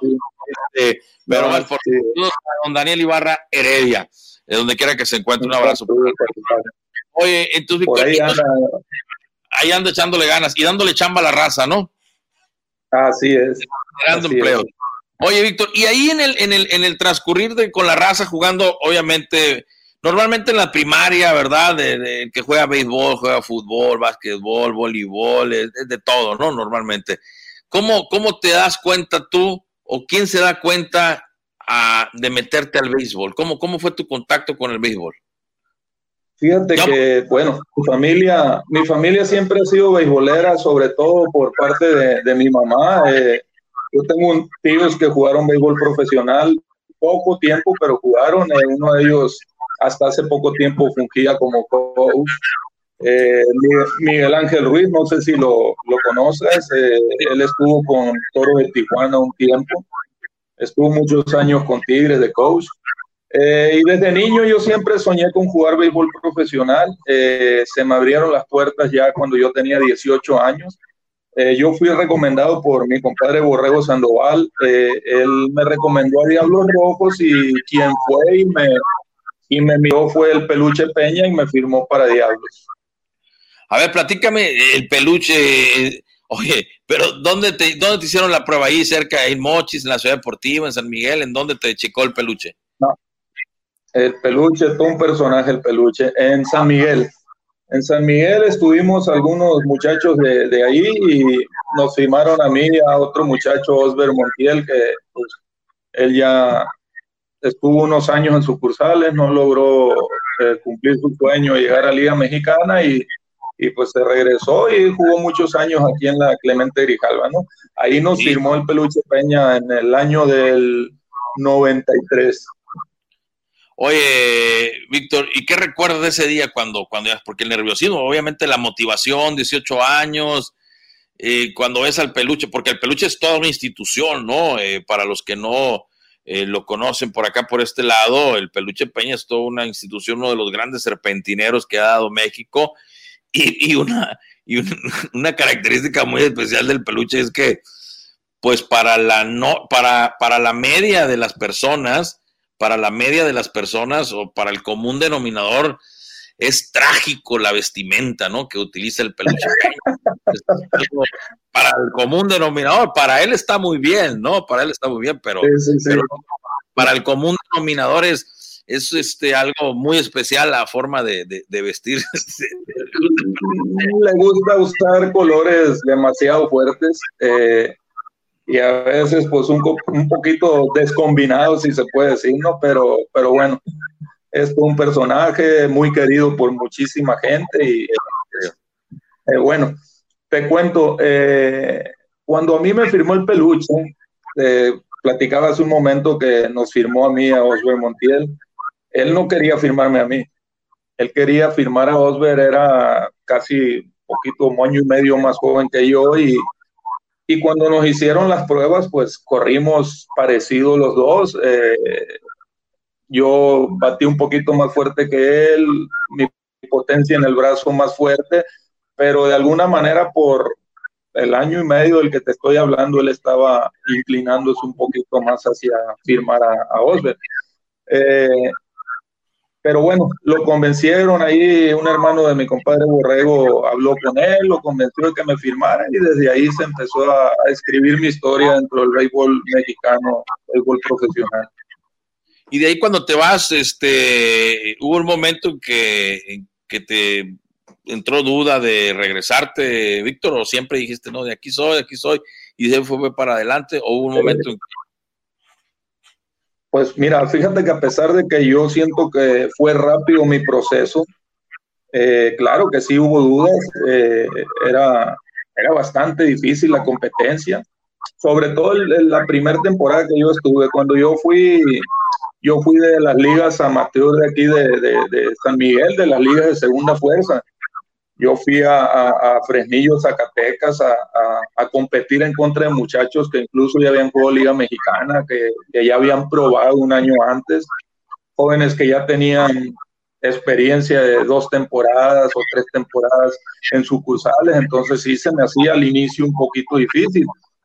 Pero para mi fortuna tuve al señor Abelardo Vega como mi manager, eh, junto con el grande Félix, que la verdad, mis respetos, ellos me ayudaron muchísimo, era un, un trabajar de día a día, mañana y tarde, y ellos me sacaron adelante, trabajaron muy fuerte, con muchas ganas, y me sacaron adelante, y, y pues aquí estamos, mira, después de tantos años como jugador ya del otro lado, ahora un tiempo como coach y ahora como manager. Y Víctor, eh, tu primer, tu debut, tu debut, ¿cuándo fue en, en, en el béisbol? ¿Y contra quién? Bueno, ¿Con, yo- con Diablo. Yo debuté, sí, con Diablo yo, yo debuté el 96 eh, en contra de Rieleros de Aguascalientes eh, y en mi primer turno conecté hit. Conecté un hit entre... ¿Conectaste el hit? Estoy, estoy queriéndome acordar, era un señor veracruzano de ya este, de mucho andar en el béisbol mexicano, de, tanto del Pacífico, pero soy un poquito malo para los nombres, no, no creas, ¿no? Eh, ¿Por dónde se- metiste? se, se me olvidan un poquito los nombres, pero sí, eh, en mi primer turno tuve la fortuna de dar mi primer hit. Fue un, un, un batazo hacia el jardín derecho en rola, rola entre segunda y primera base. Ahí tuve la pelota autografiada que, que por cierto pues quedó en, en la casa de mis papás en San Miguel. Este, y aquí en el Pacífico debuté ese mismo año, el 96, eh, pero tuve poca oportunidad de jugar, solamente tuve alrededor de 20 turnos. Con Cañeros. Con Cañeros, sí. Con Cañeros yo jugué prácticamente toda mi carrera con Diablos y con Cañeros. Aquí solamente mi último año, que fue el 2008-2009, eh, no, 2009-2010, eh, estuve con Culiacán y en verano, el año del 98, estuve con Broncos de Reynosa. Son los únicos temporadas que no estuve con Diablos y con Cañeros.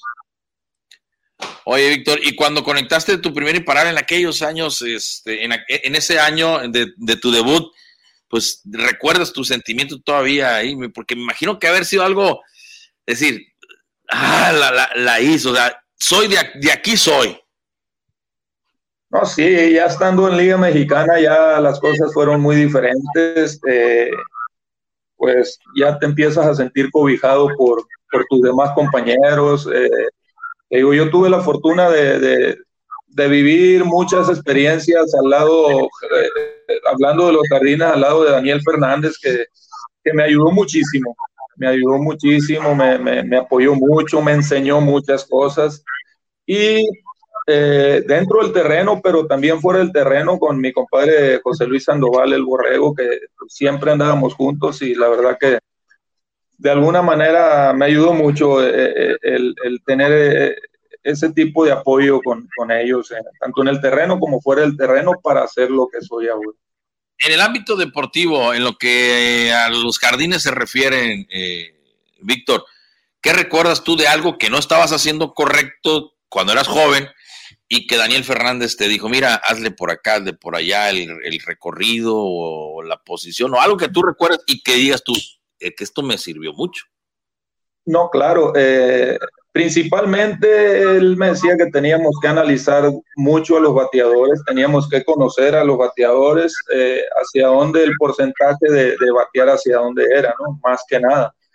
Pero también él me enseñó, yo, yo la mayoría de mi tiempo lo jugué en el jardín derecho, jugué también muchas veces jardín central, jugué muchas veces jardín izquierdo, pero la mayoría fue jardín derecho. Y él y yo siempre nos conectamos muy bien. Él me enseñó que los jardineros, pues los de las orillas tienen que seguir al jardinero central, tratar de cerrar los gaps, que son los, los huecos entre eh, left center y, right center. Entonces, yo siempre me conectaba muy bien con Daniel, yo siempre lo seguía.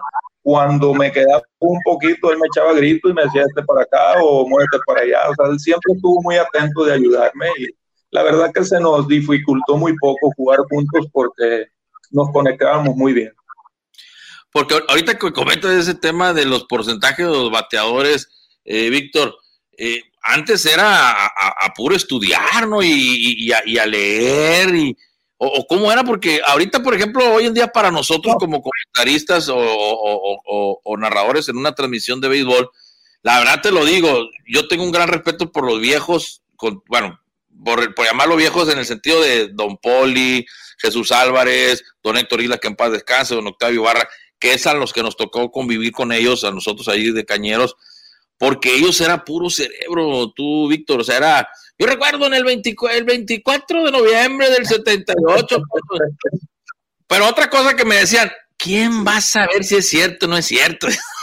habrá gente que sí se acordar, pero, pero nosotros no, la verdad, nosotros tenemos una, una gran ayuda, la verdad, de la tecnología. Nosotros se nos pone el, bateador y ya sabemos para dónde batea, cuántas, eh, qué porcentaje batea para el derecho, qué porcentaje para el central, qué o sea, todo está ahí, incluso si te has obviamente te has dado cuenta, claro que sí, eh, iba a ser una pregunta muy, muy tonta, pero te has dado cuenta de las, de las, ah, de las formaciones que le hacen ahora ya a, la, a, los bateadores, ahora todos cargados a la derecha, de acuerdo a la sabermetría que ahora se está manejando mucho en el, en el béisbol, ¿no? Pero en aquel tiempo, tú, Víctor, pues ¿cómo le, cómo le hacían, no? Porque pues ni siquiera los juegos grabados, o, o cómo le hacían, ¿no? no no, mira, definitivamente la tecnología ya se está haciendo cargo de muchas cosas, ¿no? Eh, yo siento que día a día va mejorando eh,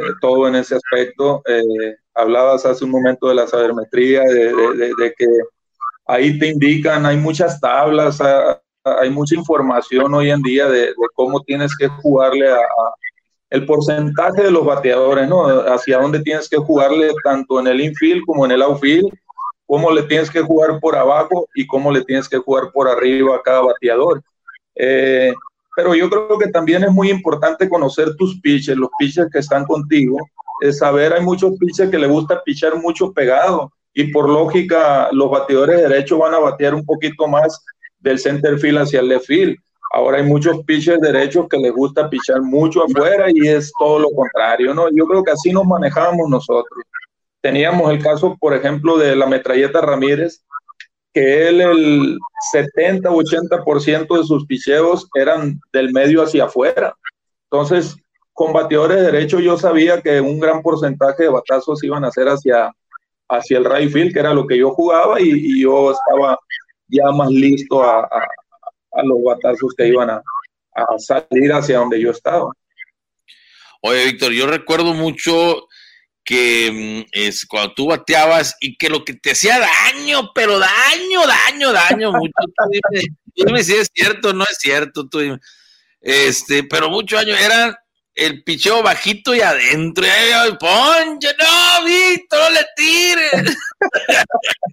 el slider, el slider. Era, era, era, era. Te, te, voy a decir algo. La mayoría de los, de los cuadrangulares que yo conecté en mi carrera eh, fueron con pichón rompiente. ¿Por qué? Porque los pichón rompientes cuando se quedan jangueados es el pichón que más vuela. Ok. Eh, pero también era el pichón que más daño me hacía. Cuando me lo tiraban bien tirado, definitivamente que, como decimos nosotros, nos hacían barrer debajo de la cama. Entonces, eh, era difícil, era difícil. Más cuando estás metido en un slum de bateo, es más difícil que a veces no controlas las emociones. A veces es difícil cuando estás desesperado controlar las emociones y es cuando más se batallaba con eso. Cuando estás bien, que estás bateando, no tienes ningún problema, estás concentrado al 100% y, y pues no tienes ningún problema. Esos pichos nada más los ves. Pero sí, definitivamente los pichos con los que más batallaba era con los sliders bajitos. Y, y, todo, y cuando estábamos en la... Tienes toda la razón. Oye, cuando, y los otros pues apoyando al equipo. Cuando, no, Víctor, no. Oye, si hubiera sido pitcher, me hubiera tenido comiendo de tu mano. la, la, cosa es que todo el mundo lo sabía, todo el estadio lo sabía. Pero la verdad que me decía el licenciado Roberto Mansur, oye, cabrón, no le tiro picheos, le digo, le tengo que tirar al licenciado, si no voy a batear mil, le decía yo, también queriéndome defender. Y no, pues la, la, tengo que tirar para que me hagan nada. Pero no, todo era en broma. Oye, y si no, ah, oye, si no le tiro, si no le tiro, voy a batear para mí y le voy a cobrar más, así que mejor déjela así. Exacto. Ah, pero tuve mis años muy buenos, como también tuve algunos años que, que se me dificultaron, que batallé mucho, pero, pero es parte de, de este trabajo. Sabemos que hay días buenos, hay días malos, hay temporadas buenas, hay temporadas malas, hay series buenas, series malas, entonces es parte de. Ahora, Víctor, tú eres uno de los jugadores, al menos así lo, así lo tengo yo, porque ahí me tocó verte como aficionado y a lo último, así, eh, ya como de tu carrera también, pues trabajando ahí con, eh, ayudándole ahí al señor Poli Figueroa y a Jesús Álvarez eh, Palafox, también me tocaba ahí con ellos pero tú eras de los peloteros muy queridos, o sea, muy, o sea, te ganaste el respeto de la gente, porque también eras muy respetuoso, ¿no? Y, atendías, y, hasta la fecha, ¿no? Prueba de ahí, aquí estamos, ¿no? Este, porque mira, aquí le atiendo la llamada a este loco para empezar, ni siquiera está aquí, me dicho.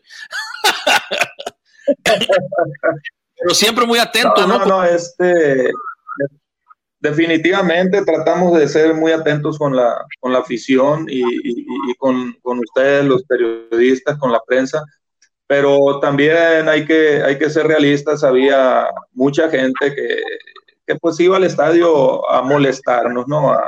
pero pues es parte de todo, el que paga un boleto tiene derecho a, a, pues a gritar lo que quiera, ¿no? Pero sí, también había uno que otro que también molestaba, ¿no? Pero pues lo hablamos hace un rato, es parte de esto. Pero a poco como pelotero, como pelotero, pues tú estás en tu rollo, ¿no? Porque uno cree como aficionado, pues que el pelotero no, no siente, ¿verdad? O sea, como aficionado, el pelotero tiene que pararse y hacer su chamba. Pero el pelotero, pues tiene su, es, esposo, es novio, es hijo, es padre, es, es, amigo, es, es pariente, eh, o sea, tiene sus emociones. A veces el aficionado no lo entiende de esta manera, ¿no?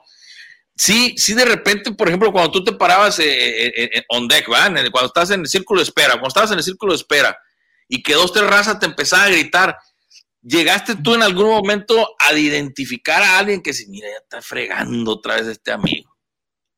Sí, de hecho tuve, tuve un, te lo voy a llamar a lo mejor como un problemita precisamente aquí en Los Mochis con, con una persona, pero terminando el juego me esperó, ya era un señor ya, pues, no sé, en aquel entonces a lo mejor tenía unos 50 años y me esperó y me pidió disculpas. Eh, a lo mejor andaba un poquito pasado de copas, no sé. Eh, pero yo le contesté, le digo, mire, le digo, para mí eh, el terreno de juego es mi oficina y, no sé en qué trabaja usted, pero no le va a gustar que yo ahí le recuerde a su mamá a su trabajo.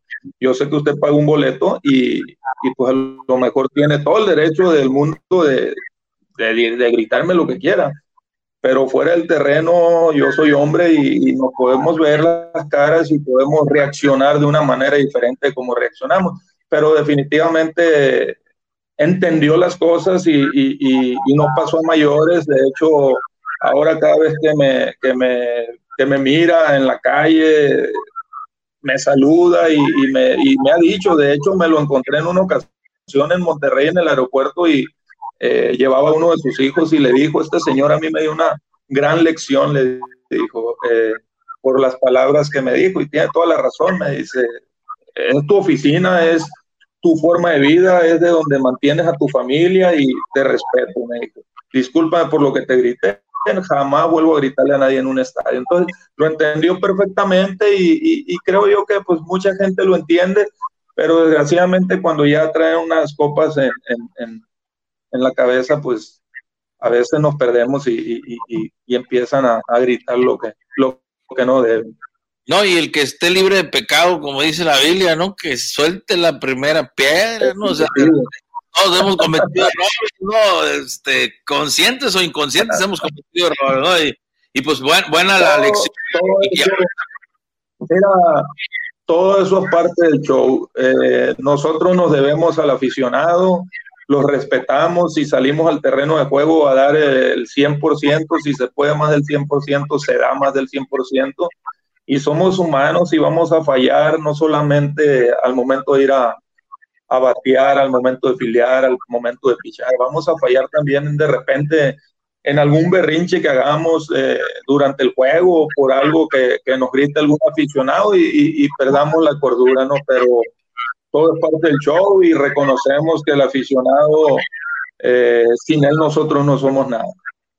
Oye, Víctor, pero la verdad que a veces hay peloteros, como toda la vida, ¿no? Hay peloteros muy sangrones, muy sangrones, no solamente con los aficionados, tú, Víctor, me imagino, no me imagino, sé, no sé los que te tocarían a ti, ¿verdad? pero sé también de peloteros en todos los niveles, ¿verdad? Es que es como todo, que con los propios amigos, o con los propios compañeros, perdón, de trabajo, de profesión, híjole, son todas unas, unas, unas vedettes, como le decimos normalmente entre la raza, ¿no? si me puedes platicar de alguno, oye, si me puedes platicar de alguno que... Espérate. o sea, no, no tengo ninguno. No, no, no, le metas en problemas. Pero mira. No, no, mira. mira voy a ir a una pausa. Voy a ir a una pausa. Pero, pero ahorita te voy a decir un nombre, tú me dices sí. Te voy a decir okay. fulano y tú dices sí o no, o, o, o guarda silencio. No, cual tú quieres, ¿no? Pero vamos a hacer una pausa, regresamos. Perfecto. Estás en Todo Deporte Online, el noticiero deportivo. Síguenos en redes sociales como Todo Deporte Online. Todo Deporte Online, el noticiero deportivo. Todo Deporte Online, de lunes a viernes por radio en la 920 AM, de 6 a 8 de la tarde. Síguenos en redes sociales como Todo Deporte Online. Mantente informado al momento en www.tododeporteonline.com. Todo Deporte Online, el noticiero deportivo. Mantente informado al momento en nuestro sitio web www.tododeporteonline.com. Todo Deporte Online, el noticiero deportivo. Bueno, regresamos de regreso, continuamos con la entrevista con Víctor Bojorques, el popular flamingo, el muchos años beisbolista profesional. Hoy continúa ligado al béisbol, ahora como manager del equipo Los Cañeros de los Mochis. Bueno, Víctor, antes de a la pausa te decía que como en todas las profesiones, ¿no? También aquí con nosotros en el, en el mundo, de la, por ejemplo, de los comentaristas de deportes, hay unos que ah, son odiosos y lo que les sigue, compadre, o sea, pero odiosos, odiosos. y, y dices tú, Oye. y luego también el que va, el que pide la palabra, por ejemplo, con nosotros y que va a preguntar, dices, ya, ya empezó este, güey. Ah, así, ya. Me imagino que en el béisbol también. Ay, no me digas que, no me digas que todo. todo. Definitivamente hay de todo. Pero mira, yo he sabido llevar la, las cosas en paz con todo el mundo. Me considero una persona eh, tranquila, que me gusta convivir con todos. A lo mejor, como dice el dicho, no soy monedita de oro, eh, pero a lo mejor por ahí hay a quien no le caigo, pero trato de ser lo más amable que puedo con, con todos los compañeros y ser yo como soy siempre. Pero entonces no, no, este, eh, no tocó uno así pesadito, o sea, con, con, los mismos compañeros. Sí te tocó, pero lo vamos, no te voy a meter en problemas ni nada. Pero... No, no, no, no, no. La verdad que, la verdad que no recuerdo a, a ninguno. Seguramente sí los hay, pero pero mira, muchas veces nosotros los vemos en contra, los muchachos, y, y, y, lo pensamos, mira qué sangrón. Pero una vez que los conocemos ya de más cerca, ya cuando, cuando convivimos más tiempo con ellos, nos damos cuenta de que en realidad no son así, o sea, es simplemente cómo, cómo se ven ellos eh, en contra, ¿no? A veces, pues hasta mal te caen, y, y muchas veces te caen mal porque te agarran a, y te sacan out de todas, todas o te agarran a palos de todas, todas y, y muchas veces te hacen hasta sangrones, ¿no? Pero en realidad pues, las cosas son otras. Ahora, con ustedes no sé si haya muchachos que, que se nieguen o que, que, siempre sean un poquito especiales, ¿no? Y, y ¿Cómo no? Y te, puedo, y te, puedo decir varios, pero vamos a, vamos a, no se trata de no, Oye, vamos a, a el comentario se me cae la lengua también, pero bueno, oye, este, oye, yo recuerdo, se me hace que tú todavía estabas jugando con Cañeros, tú me dirás, ¿qué año dejaste de jugar con Cañeros? 2008, 2009 fue mi última temporada. Te tocó, ¿no? Porque los Diamondbacks se, se, coronaron en el 2004, ¿no? 2000, por ahí, 2003, los Diamondbacks de Arizona, no recuerdo exactamente. Cuando estaba Rubiel Durazo, ¿verdad? estaba Rubiel Durazo. Entonces, yo recuerdo sí. serie, tú, tú recordarás, y si me puedes comentar al respecto, si te acuerdas, yo recuerdo cuando él viene, después de ser campeón con el equipo de los eh, Diamondbacks, venía este, vistiendo la casaca, pues, obviamente de los Naranjeros de Hermosillo. Entonces, cuando viene y se presenta en el primer turno al BAT, cuando lo anuncian, la raza le aplaude, la misma raza de, de- de- de- del estadio, pues de Cañero le aplaude, pues se dan en reconocimiento, porque siempre da gusto que un mexicano pues esté poniendo en alto el nombre de México. A ver, no cualquiera es campeón en, eh, en la Serie Mundial y lo logró este Erubiel Durazo. Pero recuerdo que para el juego, él para el juego, porque según él, ¿sí? Le molestaba eh, la, La pizarra. pantalla. Sí, la pantalla. pantalla. Exactamente. Sí, sí lo recuerdo. Entonces, de ahí en adelante, Víctor, la raza se le, los aplausos de reconocimiento del rival, que pocas veces los he- lo he visto yo ahí en el estadio de Cañeros, ¿verdad?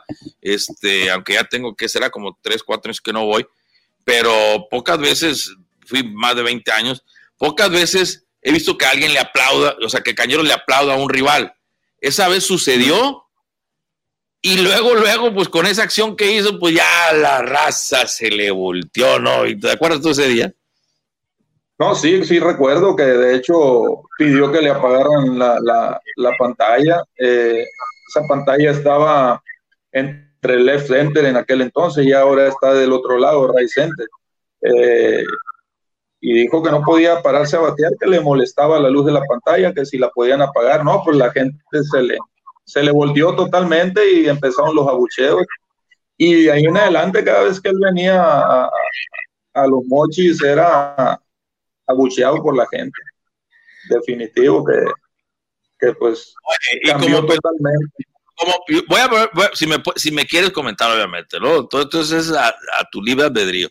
Como peloteros en ese momento, ¿cuál fue la plática ahí cuando se enteraron realmente? Cuando tú llegas, tú estabas obviamente en el jardín, ¿no? Este, cubriendo el jardín derecho, si mal no recuerdo. Cuando ustedes regresan entre entrar y entrar, cuando les toca el turno a batear la parte baja del equipo de Cañón, ¿cuál fue el comentario que, que, que, que ahí de la? Sí, no, pues pues. mira, nosotros jugamos todos los días y, y nunca nadie se quejó de, de- de la luz de la, de la pantalla. Entonces, pues sí decíamos, o sea, que, que, que, se puede decir que mamón, decíamos. pero, pero, pues bueno, eh, son situaciones que, que suceden y, y- y, pues ahí se quedan. Ahí se quedan. Él se ganó, pasó ahora sí que de, de ser aplaudido a ser abucheado. Pero así, pero así, ¿no? Así. Eh, en, un, en un segundo, en un segundo, Sí. en un segundo. Y, y, y se me da que hasta lo dominaron, se me hace. No me acuerdo. No, ya no recuerdo bien ya eso. Ya la verdad sería como, como, como, como decían, este, eh, no me acuerdo quién de los viejos, eh, porque una vez me, me acerqué, para no decir nombres, sí me acuerdo, pero, oiga, pero ¿cómo le hace, le digo, para dar el dato exacto, el jugador exacto y estar- ¿Y quién va a decirme que no, muchachos, de los que están aquí? ya está muy bien, ya está muy mal. Pues bueno, tendrá razón. lo, ni modo que lo desmientan. Así. Oye, pero bueno, oye, Víctor, entonces, siguió tu andar en el béisbol eh, como un gran profesional. ¿Qué recuerdo tienes, que, con qué recuerdo te quedas tú como pelotero, como logro? ¿El campeonato del 2001 o, o, o qué otra cosa? Eh, en el Pacífico Sí, en el Pacífico. eh, fue el 2002-2003, fue la temporada 2002-2003. Pues definitivamente que todos los campeonatos que, que tuve durante mi carrera, que con Diablos pues fueron, fueron algunos, fueron bastantes. Con Diablos Eh, Cañeros, con Cañeros pues tuve uno ganado y uno perdido. Gané el, ese año el 2002-2003 y perdimos el 2008-2009, que fue mi última temporada con Cañeros. Eh, pero te digo, campeonatos eh, que te puedo decir inolvidables, el del 99 para mí fue el primer campeonato jugado como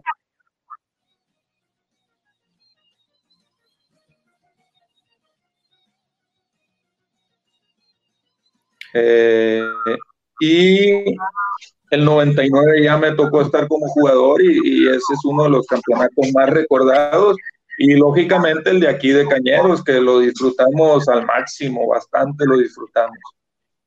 ¿Qué recuerdas de esa, de, de, esa, de esa final con Cañeros tú, Víctor? ¿Qué crees que fue lo que, lo que impulsó a un equipo diferente? Porque pues entraron como mejor perdedor, ¿no? Pues mira, eh, Cañeros, pues ese año inició con un récord, si no mal recuerdo, de 0-11 o 0-12. Eh, entramos el último día del, play, del rol regular, perdón, entramos al playoff. Recuerdo que íbamos a jugar un doble juego contra Mexicali y teníamos que ganar los dos juegos y que se combinara una doble derrota de Mayo de Navajo en Culiacán. Aquí lo que a nosotros nos ayudó, aparte de haber ganado, es que Culiacán tenía que ganar para abrir en casa y pues, se fueron en contra contra, contra Mayos con todo y les ganaron los dos juegos y eso nos dio el pase a los playoffs a nosotros. Pero en todos los playoffs eh, nosotros no éramos favoritos y pasó una cosa muy curiosa que, que a lo mejor mucha gente no lo recuerda nosotros ganamos primer playoff, segundo playoff y, serie final en cinco juegos. Pero lo más raro de todo esto es que todos los, los, los playoffs que ganamos fue el día lunes. Entonces, eh, pues. O sea, todos los, o sea, para pasar, el, primer playoff para pasar a semifinales, por decir así. Le ganamos a, a, Hermosillo, le ganamos el primer playoff y fue en día lunes, en cinco encuentros le ganamos. Después nos enfrentamos en semifinal a Mazatlán en el juego 5 y se lo ganamos en día lunes aquí en casa. Igual a Hermosillo se lo ganamos en casa.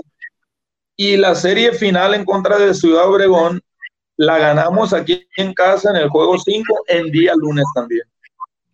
¡Wow! Tremendo. sí, se dio todo eso porque pues vienen los días festivos de Navidad, Año Nuevo y el rol de, de, juegos para el playoff pues se dio esa combinación de tener que jugar en, en, día lunes y se dio de esa manera y, y fue en el centenario de, de, la ciudad de los Mochis aparte. Que, que, por ahí se dijo cosas de que yo de repente digo, bueno, ¿por qué la raza? O sea, de meritarle el, el, el, triunfo, de meritar el trabajo y, la suerte, porque también es suerte, ¿no? El béisbol es trabajo y suerte. Cañero llegó embalado a, al playoff. Cañero llegó embalado y teníamos una rotación eh, de picheo muy buena. Estaba Brodo Patrick, Víctor Álvarez, Rafael Díaz, Denis Reyes, eh, Potan, entonces, eh, de hecho, Denis Reyes terminó siendo relevo ese año en los playoffs. Y a nosotros nos, nos valió mucho que, que se integró el equipo para la segunda vuelta del Cañón Osuna y pues salvó un montón de juegos que, que, que, nos daba él ya la confianza de que todos los juegos que estábamos ganando en la novena entrada, pues los ganamos, no, no, a él no le hicieron ninguna sola carrera en, en toda la temporada. Le hicieron una carrera solamente a él en playoffs, si no mal no recuerdo, y fue un cuadrangular que le conectó Ever Gómez aquí en los Mochis. Y de ahí en fuera, vámonos, cuando vino el cañón, cuando vino a lanzar. Y ese año, ese año, mande. No, adelante, adelante. Te digo, ese año Ever Gómez fue campeón de bateo de la liga, o sea, andaba, andaba embalado, él traía el bate, pero muy bien ese año, entonces esa fue la única carrera que le hicieron al cañón en todo lo que fue temporada y playoff. Fue un cuadrangular que le dio Ever Gómez. Y ahorita que, que, que mencionas al cañón, Víctor, de repente hemos visto algunos peloteros grandes ligas que regresan a sus ciudades de orígenes en, Dominicana, Venezuela, y no juegan con, con, con los equipos eh, ¿verdad? locales, ¿no? Este, y los que juegan de repente a veces, pues eh, quieren tratos así muy como, como normalmente los, lo tienen aquí, ¿no? Porque aquí sí lo, no es porque no, no es porque pidan de más, sino porque realmente aquí yo me doy cuenta de cómo los tratan a los peloteros, ¿no? ¿Qué, qué es lo que pasa? Pero cuando, pero obviamente hay gente que no entiende que pues una cosa es estar aquí en, en el béisbol en grande liga y otra cosa es ir a tus, a tus lugares de origen, ¿no? Pero en el caso del cañón yo recuerdo que que, que, los trataba muy bien, o sea, yo, al menos en la distancia, ¿no? No sé si tú me puedas explicar, o sea, que él no era como viajado, sino que era al contrario. Yo recuerdo que por ahí se filtraba, ¿no? Que el problema que tenían es que este se los quería llevar a todos de pachanga.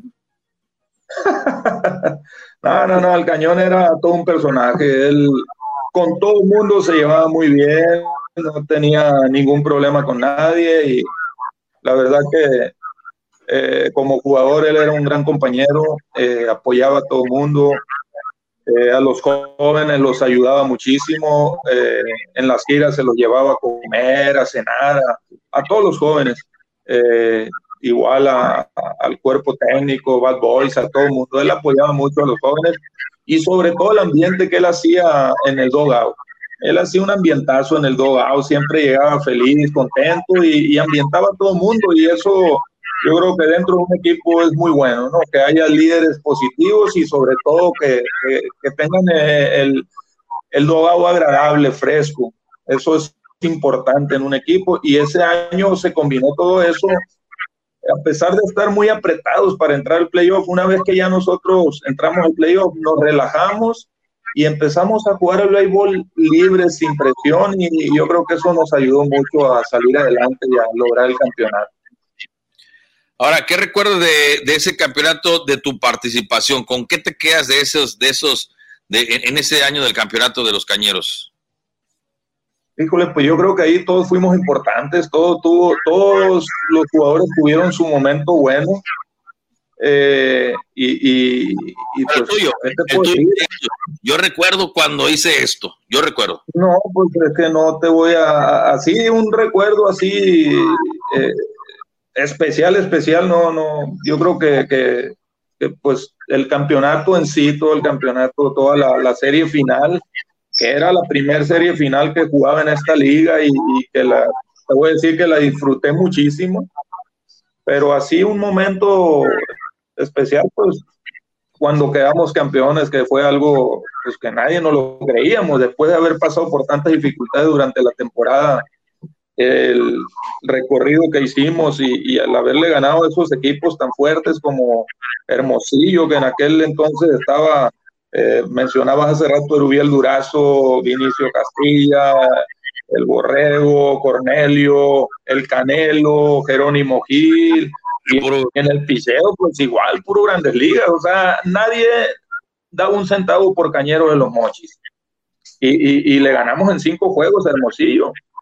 Y, fuimos en contra de Mazatlán, que también era un buen equipo, que después se convirtió en el equipo de la década del, 2000 al 2010 y le ganamos en cinco y, ya que de Ciudad Obregón había tenido una gran temporada también ese año y fuimos en contra de Yaquis igual en cinco juegos, o sea, fue algo, lo que hizo Cañeros ese año fue algo muy especial.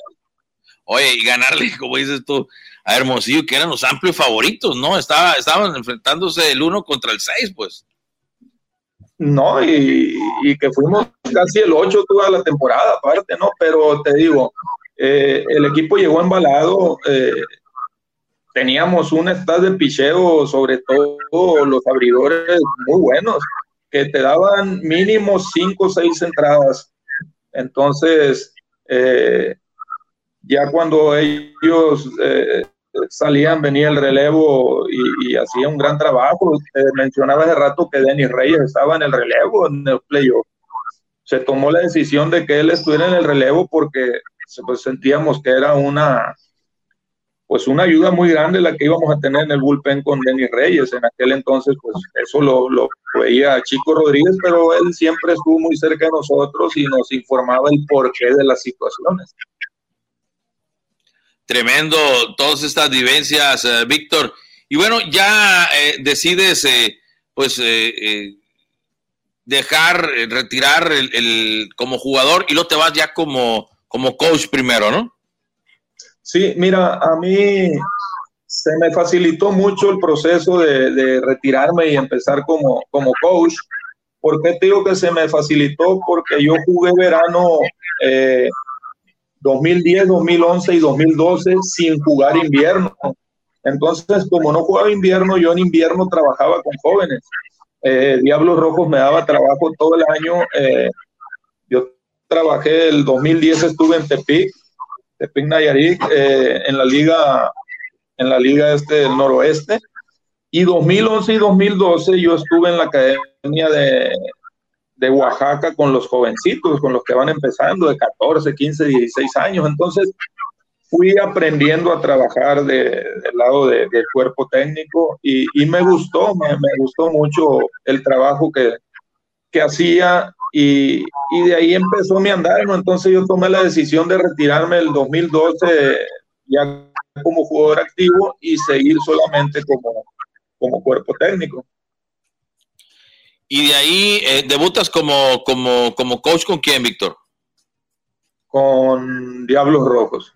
Yo te digo, el 2013 que Miguel Ojeda fue el manager, eh, ya me integré al equipo. Yo fui ya el, por primer año como coach, ya coach de tercera base.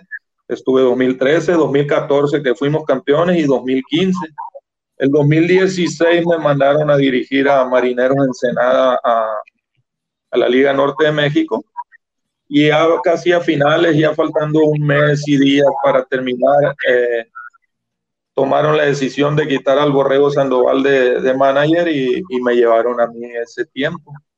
2017 regresé con Marineros, quedamos campeones y el 2018 ya estuve eh, en la temporada esa que fueron dos, dos mini torneos, ya estuve yo como manager. ¿Y con Cañeros cómo se da el contacto para llegar a, a, a dirigir a Cañeros, Víctor? Cañeros, eh, bueno, Carlos Soto me habló y me dijo que se estaba abriendo una posibilidad, que sí que pensaban. Eh, te soy sincero, yo la pensé porque estábamos en ese entonces, eh, eso fue el invierno del 2018, eh, trabajando con los jóvenes que probablemente fueran a hacer el equipo en, en, en Diablos Rojos. Entonces estábamos en un, en un proyecto nosotros de, de Diablos en la Liga Invernal Mexicana pero platicando con Miguel Ojeda, que ya se había integrado como presidente del equipo Diablos Rojos, eh, pues me dijo que, que, me, que, me, podía ir, que no había ningún problema, e incluso nos quedaban alrededor de dos semanas a nosotros de trabajo. Entonces me habló de nuevo Carlos Soto y me preguntó que si que pensaba que no, todavía no era, eh, pues no era todavía una realidad, pues que yo viniera. Yo le dije que había hablado, que si que si ellos estaban pensando en mí adelante, yo, yo venía. Lógicamente el equipo pues andaba muy mal, estaba, había quedado en último lugar la primera vuelta, estaba en último lugar la segunda vuelta, iban aproximadamente 9, 10 juegos cuando yo llegué. Quedaban, para ser exactos, quedaban creo que 24 juegos de la temporada, entonces le digo, a ver, me estás entrenando un equipo que, que, va en último lugar o en último lugar y es mi primera experiencia y, y, pues yo no quiero que eso quede en esto nada más.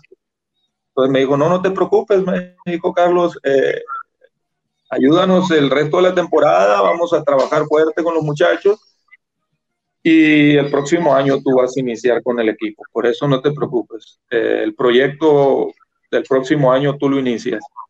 Entonces, pues ¿Cuál fue mi sorpresa? Que llegué, hablé con los muchachos, les pedí de favor que olvidaran todo lo que ya había pasado durante la temporada y se enfocaran en una temporada de 24 juegos.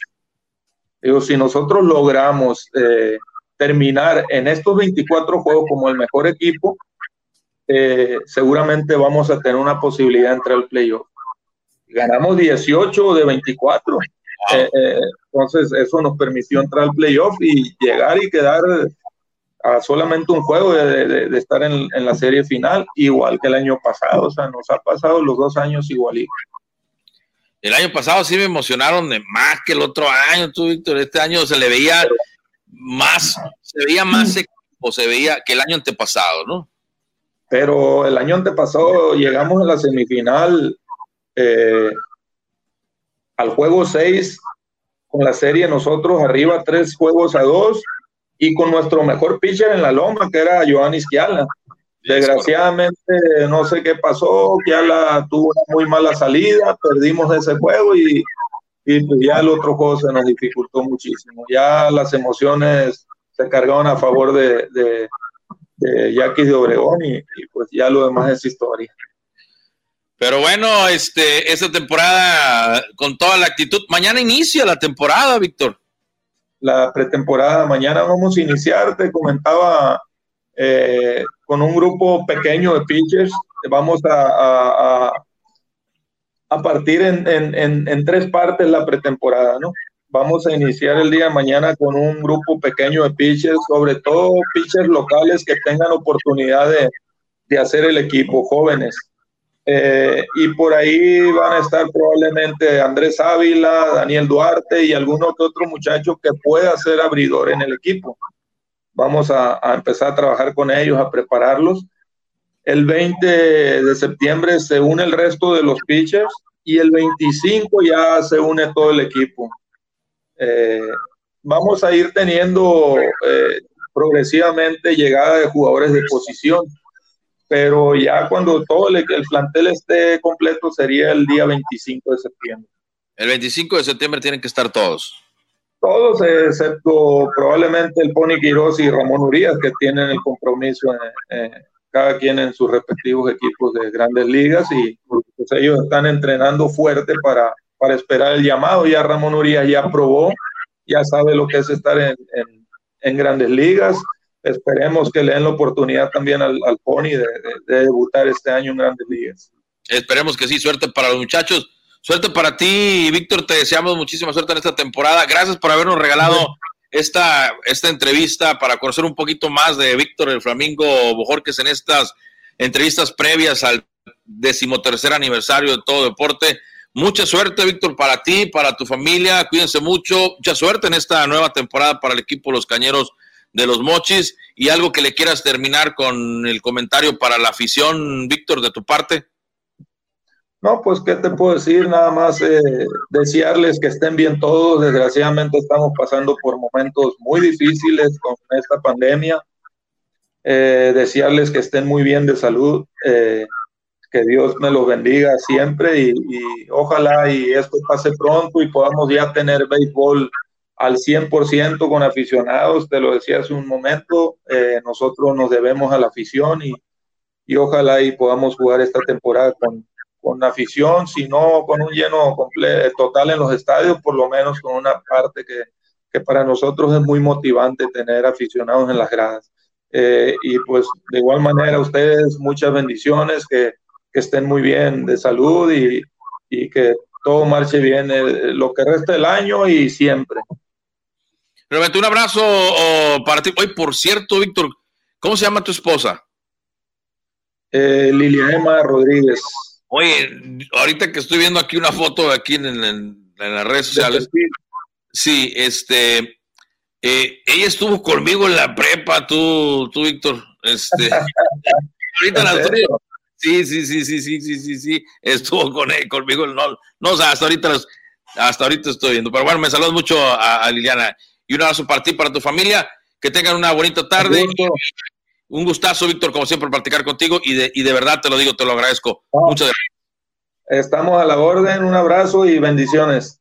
Bendiciones, saludos. Víctor Bojorques, nosotros nos despedimos a nombre de todo el equipo que hace posible todo deporte. Amigos de todo deporte, les agradecemos enormidades. Los invitamos para que nos sigan a través de nuestras diferentes plataformas digitales. Recuerde, en Facebook somos Todo Deporte Online, en Twitter, en Instagram, en nuestro canal de YouTube, por supuesto, a través de la magia de la radio, a través de la 920 AM para mi gente. Ahí también los invitados para que nos sigan todos los días de lunes a viernes de 6 a 8 de la tarde. Baje nuestros podcasts en TuneIn, en Spotify, en los eh, podcasts de Apple también estamos disponibles. Y recuerde, visitarnos en tododeporteonline.com para que se mantenga informado al momento. Pásela bien.